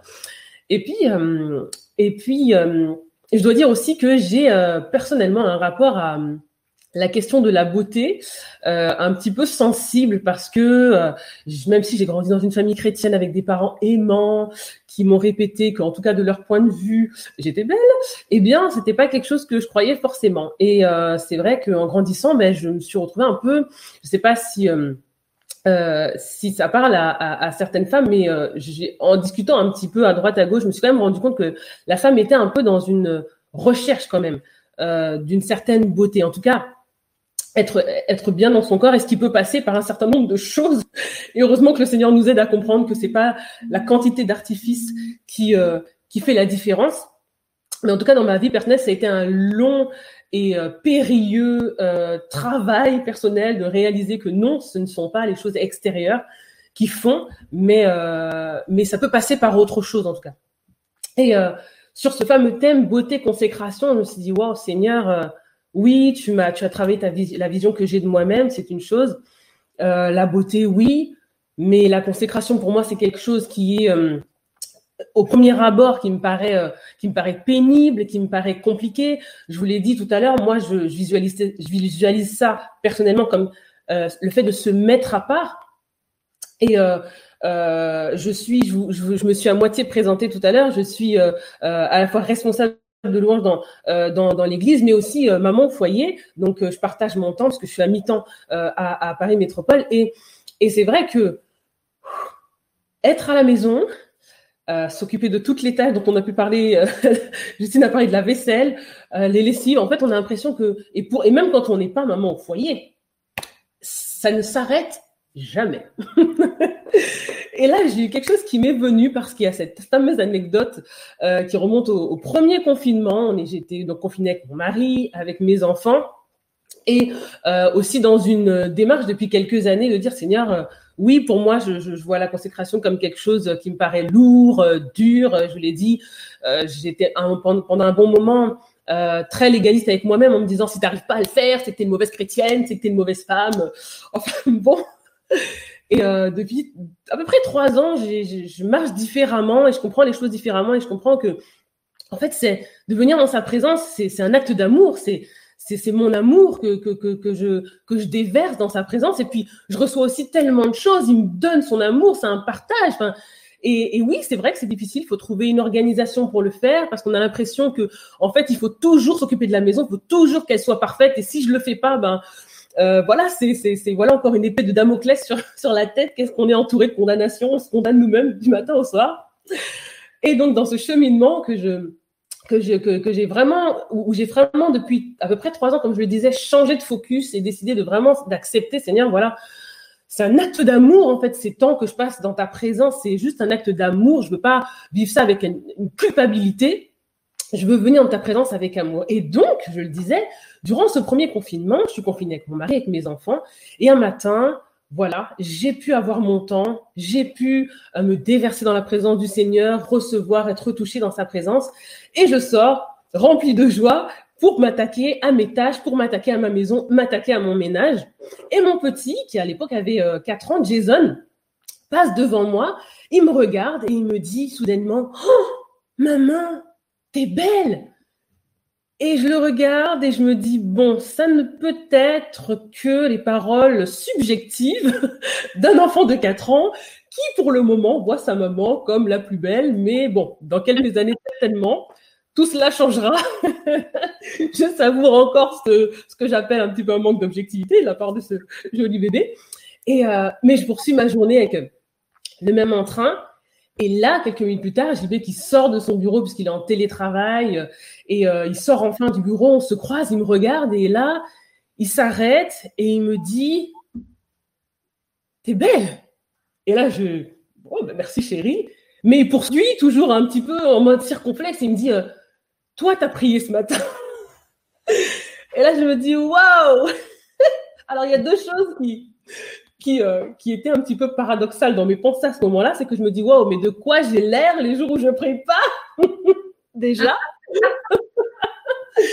Et puis, euh, et puis, je me suis dit, bon, certainement, je n'avais pas le visage de Moïse quand il est descendu de la montagne, mais je me suis dit, waouh, Seigneur, en fait, ça m'interpelle vraiment là ce qui se passe parce que peut-être que euh, mon fils, il n'exprimait pas juste le, les, mots d'un enfant qui parle à sa mère, qui la trouve forcément la plus belle. Et, cet écho-là, euh, qui venait de la bouche de JB, c'était vraiment, ça se faisait l'écho de mon fils. Et je pense que ce jour-là, eh bien, le fait d'avoir passé un temps, il n'y a rien de mystique dans ce que je suis en train de dire, mais ce jour-là, je, je pense que j'étais remplie de joie, j'étais remplie d'entrain, et certainement que je portais mon balai différemment. et que, et que j'avais euh, voilà quelque chose de, de différent. J'étais remplie certainement de l'amour de mon Dieu et, je portais les choses peut-être avec un, autre euh, différemment, peut-être avec, si, si, vous voulez, je sais pas pour vous les, les filles, mais euh, moi vraiment, il y a eu des moments dans ma vie où cette maison, c'était un fardeau qui était là sur mes épaules et je me disais mais je ne m'en sortirai jamais. Et, et, et, et d'apprendre à passer ces temps-là sans culpabilité avec mon Dieu, j'ai l'impression que ça me transforme de l'intérieur, ça me remplit de ce fameux fruit de l'esprit, la joie, la paix, la patience. Et du coup, ça change mon angle de vue par rapport à ma façon de considérer les choses, de considérer eh bien, ces, ces, tâches quotidiennes. Et je, je, bénis Dieu, Justine, pour ce partage parce que c'est tellement fort. Mon ménage aussi, je le fais pour la gloire de Dieu.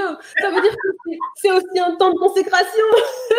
Mes lessives, ma vaisselle, là, là aussi, c'est je, je le fais pour bénir ma famille, je le fais pour prendre soin. Et, je suis convaincue que Dieu, il est là, il est près de moi, il me regarde quand je le fais.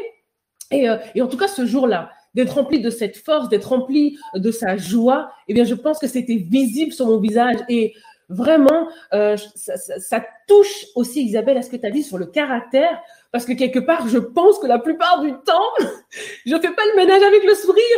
Je m'attaque pas à ces tâches avec la joie au cœur. C'est plus en ronchonnant, qui a encore laissé le biberon traîner, comment ça se fait que telle et telle chose. Et euh, le Seigneur veut m'apprendre à porter toutes ces casquettes, euh, casquettes de femme, casquettes d'épouse, casquettes de maman, casquettes de ménagère, casquettes de médecin.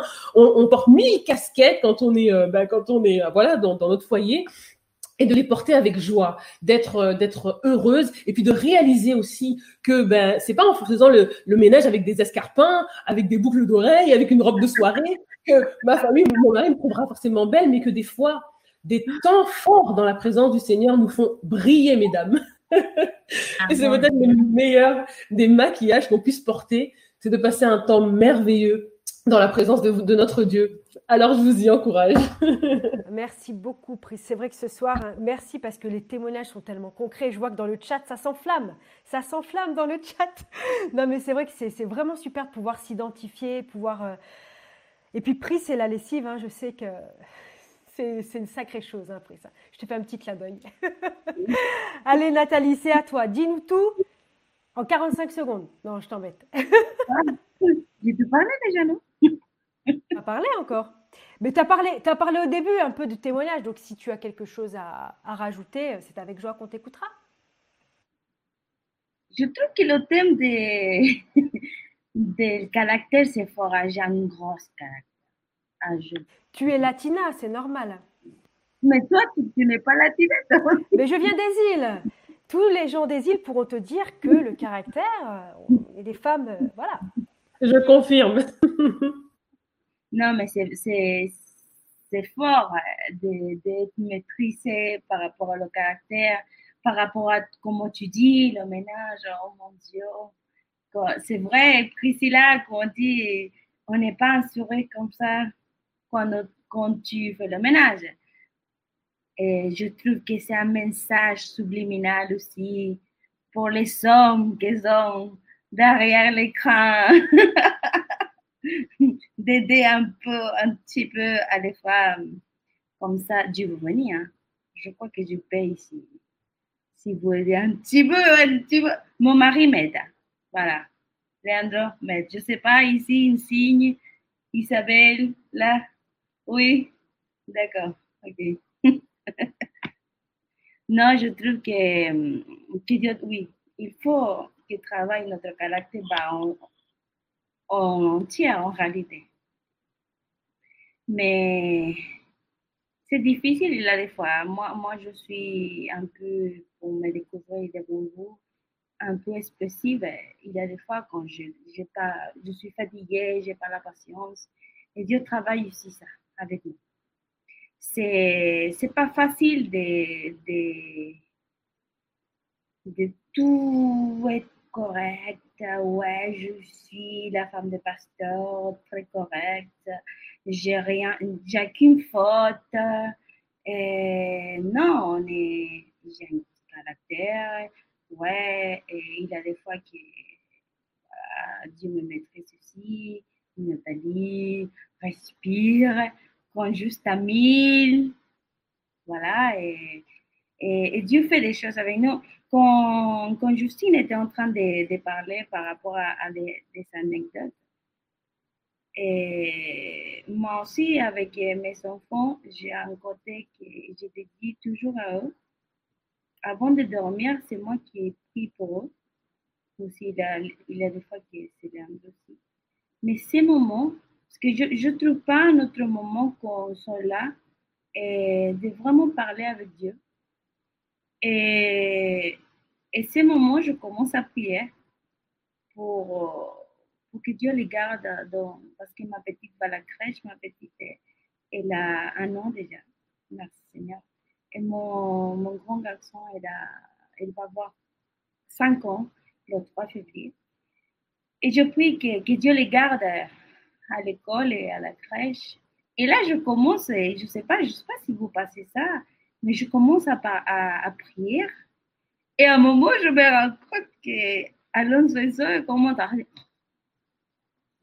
commence à gonfler. Je dis, ah, il y a vraiment l'onction de Dieu là pour que les enfants pour comme ça. Et, et, je trouve ces moments aussi, ces moments, je le profite à fond. Je chante aussi avec eux.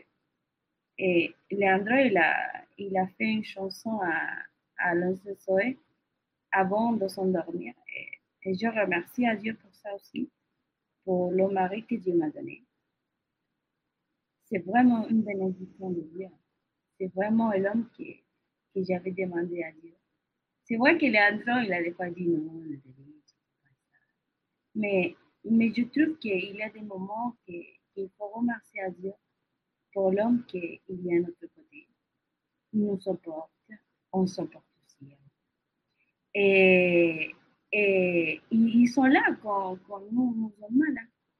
Ils sont là, ils prennent soin de nous, comme je suis ils prennent soin de nous à chaque moment de notre vie. Quand il faut arrêter, ils, il nous oblige à arrêter. Par exemple, moi, quand je suis trop, trop fatiguée, c'est lui qui prend, prend les enfants et il fait toutes les choses. Et je remercie à Dieu pour ça. Je trouve que ça aussi, c'est une bénédiction de Dieu qui, et, l'homme que Dieu nous donne à notre côté.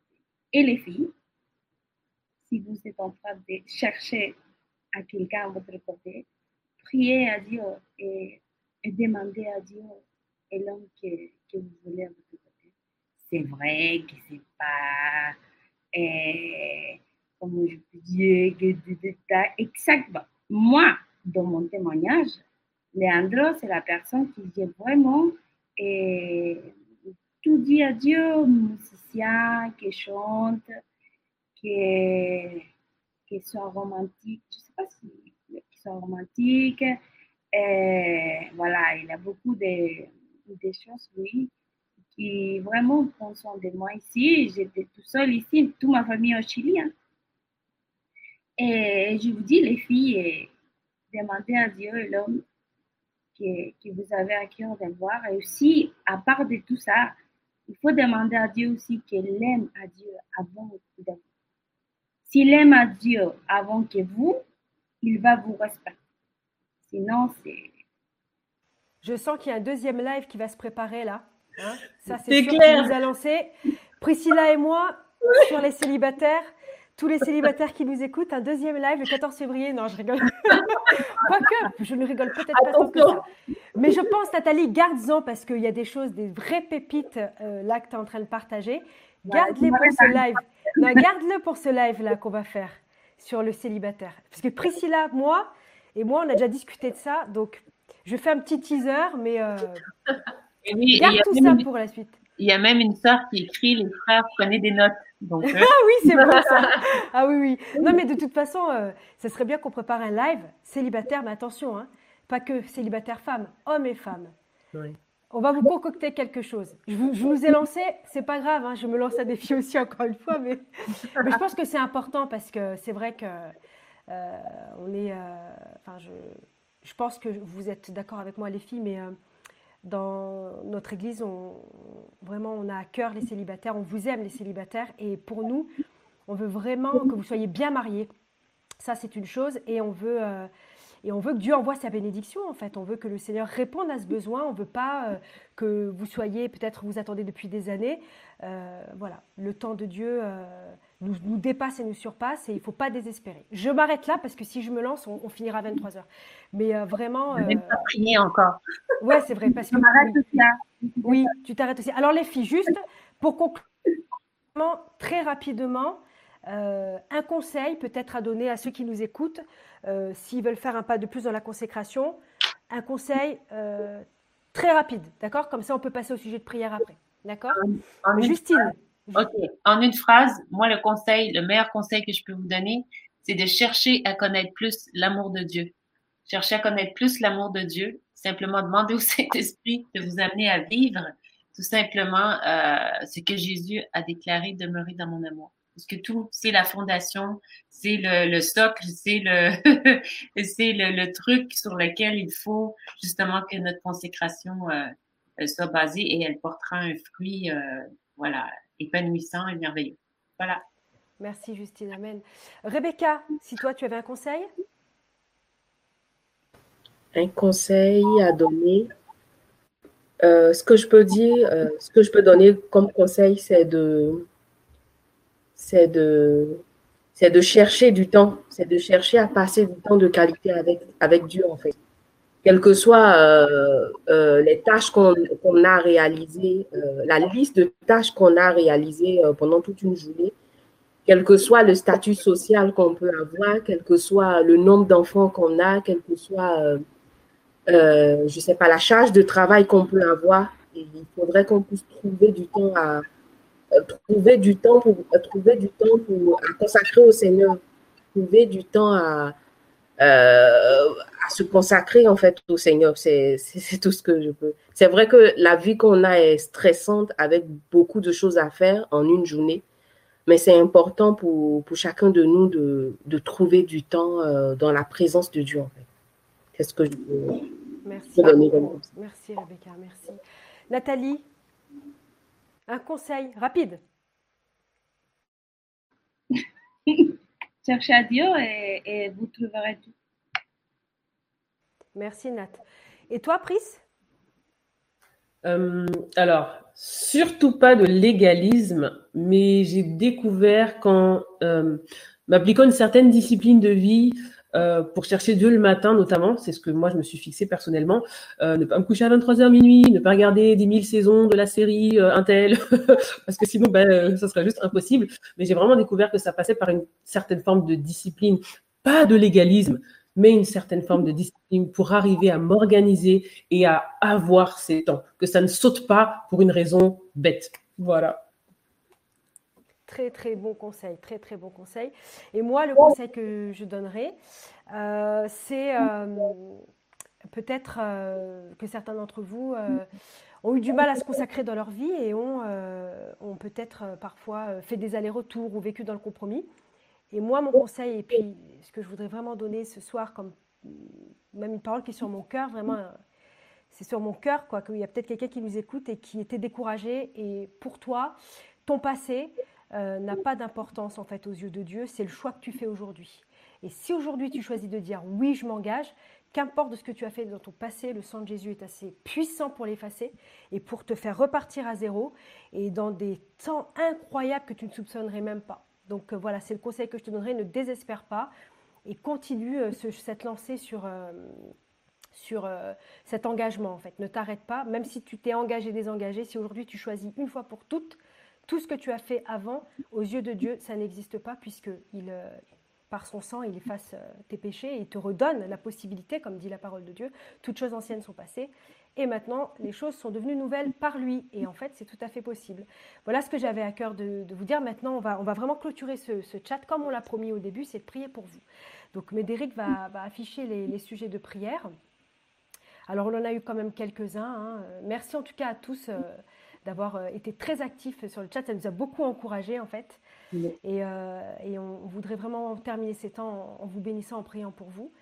Donc, euh, je sais qu'il y, a une sœur qui avait, qui avait écrit qu'il y avait un problème de, de voiture, je crois. Il y en a une autre aussi qui a écrit pour euh, des emplois de travail. Oui, pour les emplois de travail. Donc, bon, là, là, pour les célibataires, on, va prier, puis après, on va. Je pense que Médéric va les afficher au fur et à mesure emploi, travail, besoin, euh, besoin matériel, et on va prier pour ça guérison oui. et guérison de blessures aussi. Oui, guérison de blessures, d'accord. Ok.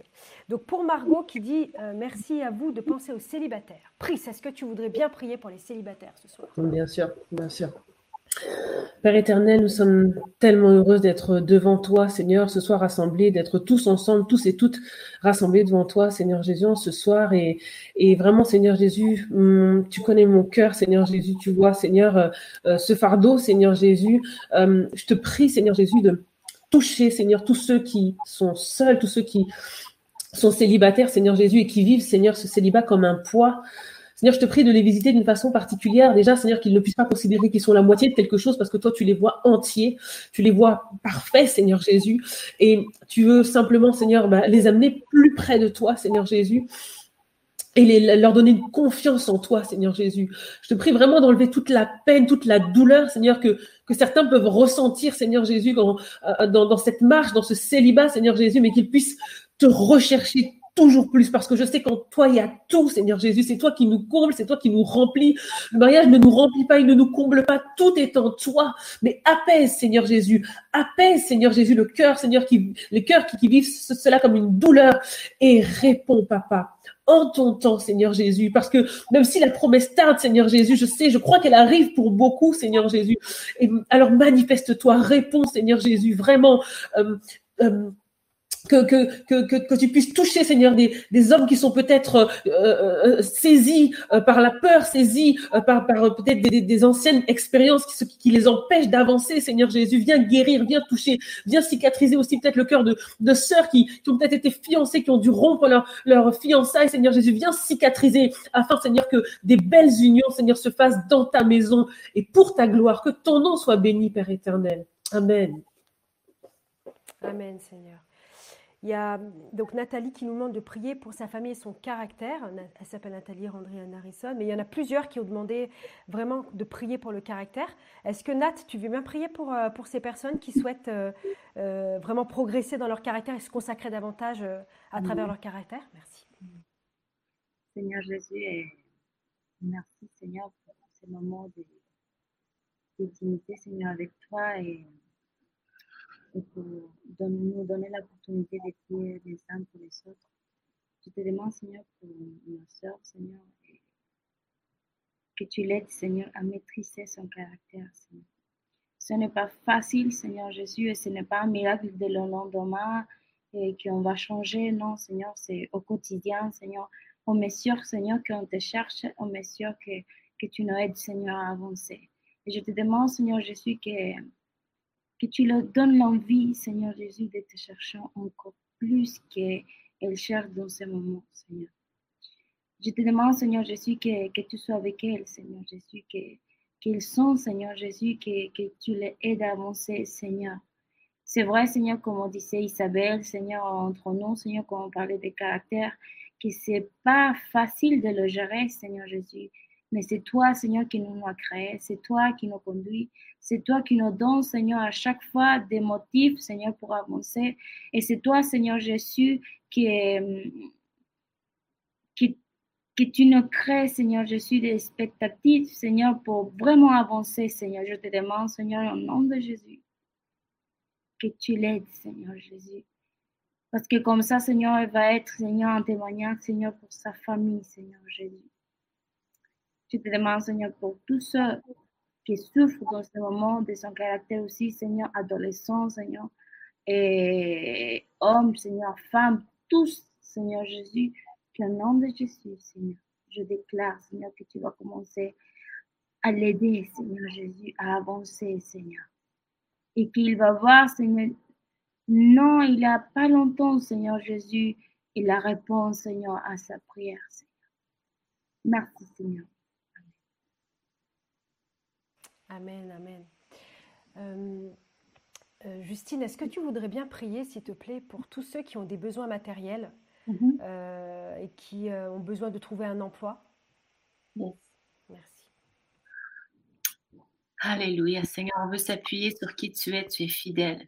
On veut s'appuyer sur ce que ta parole nous dit. Seigneur, on veut venir avec assurance devant toi. Et ta parole, Seigneur, nous dit que notre Dieu pourvoira à tous nos besoins. Seigneur, tu as utilisé encore ce mot tout. Seigneur, rien n'était impossible. Et pour l'avoir vécu, Seigneur, pendant sept ans, Seigneur, sept ans de miracles, Seigneur, tu as pourvu pour tout. Et Seigneur, on te prie pour toutes ces personnes qui ont ces besoins matériels. Seigneur, tu veux être notre banquier, tu veux être notre agent immobilier, tu veux être, euh, Seigneur, euh, notre, no- notre médecin, tu veux, tu veux être tout, Seigneur, tu veux nous aider dans tout, tu veux nous conduire dans tout. Et Seigneur Jésus, je prie ta faveur, Seigneur, sur ceux et celles qui cherchent un emploi, qui ont besoin d'un emploi. Tu te plais, Seigneur, à- alors euh, que d'être euh, différent, Seigneur, un peu comme, je dirais, c'est- c'est- parfois c'est comme un paradoxe avec toi, alors qu'on est peut-être dans un temps où ce y a un confinement, où beaucoup de gens perdent leur travail, tu aimes être complètement différent justement pour voir un travail alors qu'il y en a peut-être moins ou, ou qu'il y en a plus dans certains domaines. Seigneur, vraiment, on te prie, Seigneur Jésus. Tu vois tous ces emplois, tous ces gens qui ont besoin, Seigneur, de travail, tous ces frères et sœurs, Seigneur, on prie que tu puisses les diriger, que tu puisses les inspirer, que tu puisses vraiment euh, leur enseigner toutes choses, Saint-Esprit, et que tu puisses mettre ta faveur sur leur CV, que tu puisses vraiment leur donner de vraiment de l'assurance, que tu puisses aussi euh, leur donner de la persévérance dans leur euh, recherche de travail. Merci à l'avance. Seigneur, on vient, on te supplie ce soir pour euh, ces besoins qui sont tellement importants, mais Seigneur, on le fait avec action de grâce. On veut te remercier à l'avance pour ce que tu es en train de faire, Seigneur. Oui, tu es là aujourd'hui, mais tu es déjà dans notre futur aussi. Et tu connais toutes choses, tu sais toutes choses et tu ne nous abandonnes pas. Merci, Jésus. Amen. Amen. Rebecca, est-ce que tu veux bien prier pour Evodie euh, qui, qui demande à ce qu'on prie pour les familles monoparentales et Mm. prier aussi pour toutes les familles Mm. qui ont des besoins particuliers? Alors là, il y a quelqu'un qui mettait dans le chat des femmes, des femmes qui subissent des violences domestiques, des Mm. enfants victimes d'abus. Voilà, si tu peux prier vraiment pour la famille. Euh, voilà, merci beaucoup. Seigneur, je, je te rends grâce et je bénis ton nom pour ce temps que tu nous donnes, Seigneur. Ce temps que tu nous donnes de, te parler, Seigneur, de te présenter, Seigneur, nos, requêtes, Seigneur. Ce soir, je te prie, Seigneur Dieu des armées, pour toutes les femmes seules, même les hommes seuls, Seigneur Dieu des armées, qui s'occupent de, leurs enfants, de l'éducation de leurs enfants, Seigneur. C'est toi qui donnes la sagesse éternelle. Je te prie, Seigneur, pour que tu donnes la sagesse à ces femmes, Seigneur Dieu des armées, de sorte à ce qu'elles puissent éduquer Seigneur Dieu des armées leurs enfants, Seigneur, selon, selon ta parole, Seigneur, donne-leur la sagesse, donne-leur la force, Seigneur Dieu des armées. Parce que déjà, étant, étant, étant en couple, Seigneur, c'est pas facile de s'occuper d'un enfant, Seigneur. À plus forte raison que quelqu'un qui est seul, Seigneur, et qui doit subvenir aux besoins de son enfant, Seigneur, en prendre soin éternel. Je te prie, Seigneur Dieu des armées, pour que la force qui vient de toi, Seigneur, c'est toi qui donnes la force, c'est toi qui crée le vouloir et le faire, Saint-Esprit. Je te prie, Seigneur, pour que tu sois auprès de ces personnes-là, Seigneur, qui, éduquent leurs enfants, qui s'occupent toutes seules, Seigneur, de leurs enfants, Seigneur. Fais grâce, Seigneur, et pouvoir tous leurs besoins, besoin de santé, besoin de réconfort, Seigneur, besoin émotionnel, Seigneur, pouvoir à tous leurs besoins au nom de Jésus. Seigneur, je te prie, Seigneur, pour toutes ces personnes, Seigneur, qui traversent des moments difficiles, qui traversent des, violences, Seigneur, au sein de leur, de leur foyer, Seigneur. Je te prie, Seigneur, pour que toi qui es auprès, Seigneur, de ceux qui ont le cœur brisé, qui sont dans l'abattement, Seigneur, je te prie, Saint-Esprit, pour que tu sois auprès de ces personnes qui sont violentées, Seigneur, auprès de ces enfants qui sont abusés, Seigneur, et tu viens combler, Seigneur, les manquements, tu viens combler, Seigneur, Dieu des armées, tout ce qui a été brisé en eux, Seigneur Dieu des armées. Tu viens les consoler, tu viens les rassurer de ta présence, tu les couvres de ta présence, Saint-Esprit, Seigneur. Merci, Seigneur, de ce que, Seigneur, tu te révèles à ces personnes de façon particulière, Jésus. Merci, Seigneur, pour toutes ces familles, Seigneur, que tu, auprès de, qui tu es, Seigneur. Merci pour toutes les familles de l'Église que tu bénis et que, Seigneur, à qui, euh, dans ces familles, tu pourvois, Seigneur, à tous les besoins également, Seigneur. Tu apportes la stabilité qui vient de toi, tu apportes la joie, tu apportes la paix, Seigneur. Là où il y a des inquiétudes, tu apportes la quiétude, Seigneur, Dieu des armées. Tu apportes la consolation là où il y a besoin éternel. Merci, Seigneur, pour ta grâce. Merci pour ta faveur sur ces femmes qui sont toutes seules et qui, luttent, Seigneur, pour, leurs enfants, Seigneur. Merci, Seigneur, pour ces personnes que tu assistes et que tu reconfortes par ta présence, Saint-Esprit. Sois béni pour qui tu es. Merci, Seigneur, pour tous ces, ces, sujets. Merci de ce que tu entends nos cris, Seigneur. Tu nous entends et que tu nous exauces au nom de Jésus. Amen. Amen. Seigneur, je veux vraiment te prier euh, ce soir. Euh, pour les jeunes, pour les jeunes de notre Église. Seigneur mon Dieu, euh, appelé aujourd'hui dans ce temps de crise la génération sacrifiée par les médias, mais dans la Bible, dans le vocabulaire de Dieu, il n'y a pas de génération sacrifiée. Je prie vraiment pour que les jeunes euh, chrétiens Continue de te faire confiance, continue de croire que tu es le Dieu qui est le Dieu du miracle, tu es le Dieu, Seigneur, qui, euh, s'ils marchent avec toi, ils feront des exploits. Tu es le Dieu qui ouvre les portes des reins, qui brise les verrous de fer. Seigneur, je prie qu'ils aient une confiance absolue en toi, parce que tu ne les abandonneras pas, parce que qu'ils ne seront pas oubliés, parce que tu marches avec eux. Je prie que aussi tous les parents qui ont des adolescents, qui ont des jeunes, puissent être consacrés et puissent être des modèles pour leurs enfants, afin que dans ce temps où il n'y a plus d'espoir, ces temps où tout est incertain, ils puissent découvrir cette tour forte que tu es, cette valeur sûre que tu es, Seigneur Jésus. Je veux vraiment prier pour que les jeunes se tournent vers toi, que tu fasses de cette génération euh, une génération solide, une génération, comme je disais tout à l'heure, une unité d'élite qui vraiment soit consacrée à Dieu. Et je veux prier, Seigneur, parce que joie de vivre l'a demandé pour ceux qui se préparent au mariage aussi.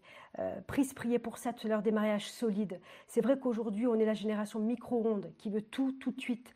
Mais je prie pour que les jeunes et, ceux aussi qui se préparent au mariage prennent le temps de bâtir. Le temps est notre allié et qu'ils n'aient pas peur d'affronter la vérité. Parfois, la vérité fait peur, mais Seigneur Jésus, elle, est, elle, est, elle nous éclaire, Seigneur Jésus. Euh, la vérité, c'est vrai que c'est cette lumière, quand on a eu les yeux fermés longtemps dans, dans le noir, quand on a la lumière, ça nous fait mal aux yeux, mais après on apprécie la lumière. Et je prie que vraiment, euh, ceux qui se préparent au mariage n'aient pas peur aussi d'affronter la vérité. Et, et, s'il devait avoir une, rupture, qu'il n'ait pas peur, tu pourvois, tu es celui qui pourvoit. Que les mariages qui soient faits soient des mariages solides, bâtis en Christ, car euh, il n'y a pas que l'amour, mais il y a aussi la consécration. Et comme disait l'une des sœurs tout à l'heure, euh, quand on aime Dieu plus que tout, on fait des mariages solides. Et je prie que, voilà, que, que, l'Église puisse être constituée d'hommes et de femmes qui t'aiment plus que tout au monde, plus que, que toute passion, que toute chose, car tu es notre priorité.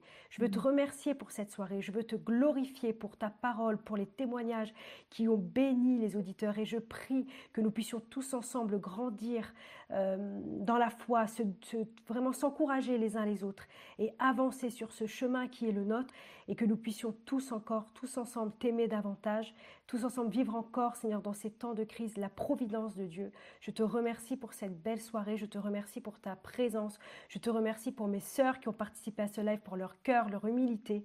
Et Seigneur, vraiment, nous t'aimons et nous sommes tellement heureuses de te servir ensemble, de te connaître et d'être dans cette église que tu nous as confiée, qui est EPM. Amen. Amen. Amen. Voilà, voilà. Ben, cette soirée est passée euh, à la vitesse de l'éclair. Hein. Euh, je sais pas vous, mesdames, hein, mais je j'ai pas vu l'heure passer. En tout cas, euh, voilà, on, vraiment, on a été très très heureuse de, passer ce moment avec vous. On vous remercie d'avoir participé aussi aussi activement. Et ah oui, Cathy Cat qui dit merci pour ces moments, mesdames. On ressent l'amour du Père, l'amitié et la famille en Christ. Mais c'est vrai qu'on s'aime très fort quand même. Ça, c'est vrai que voilà, on, voilà, on a une belle amitié, ça c'est vrai. Et euh, euh, voilà, qu'est-ce que je peux dire d'autre? Les filles, peut-être non? Bah, Au revoir, bonne soirée. En tout cas, vraiment, merci à tous d'avoir participé. Vous nous avez vraiment touchés. Et on vous souhaite une belle soirée, un bon week-end. Et on se retrouve certainement dans les campus euh, respectifs mhm. Bastille-Logne dimanche. Que le Seigneur continue de vous bénir et puis que vous puissiez vraiment garder précieusement la parole. et oui, c'est déjà fini. Nous aussi, on est tristes. Hein. Que vous puissiez vraiment garder tout ce qui a été dit et que vraiment Dieu vous bénisse abondamment. On vous aime fort, on vous embrasse et on vous dit au 14 février. Oui. Bonne soirée. Bonne soirée.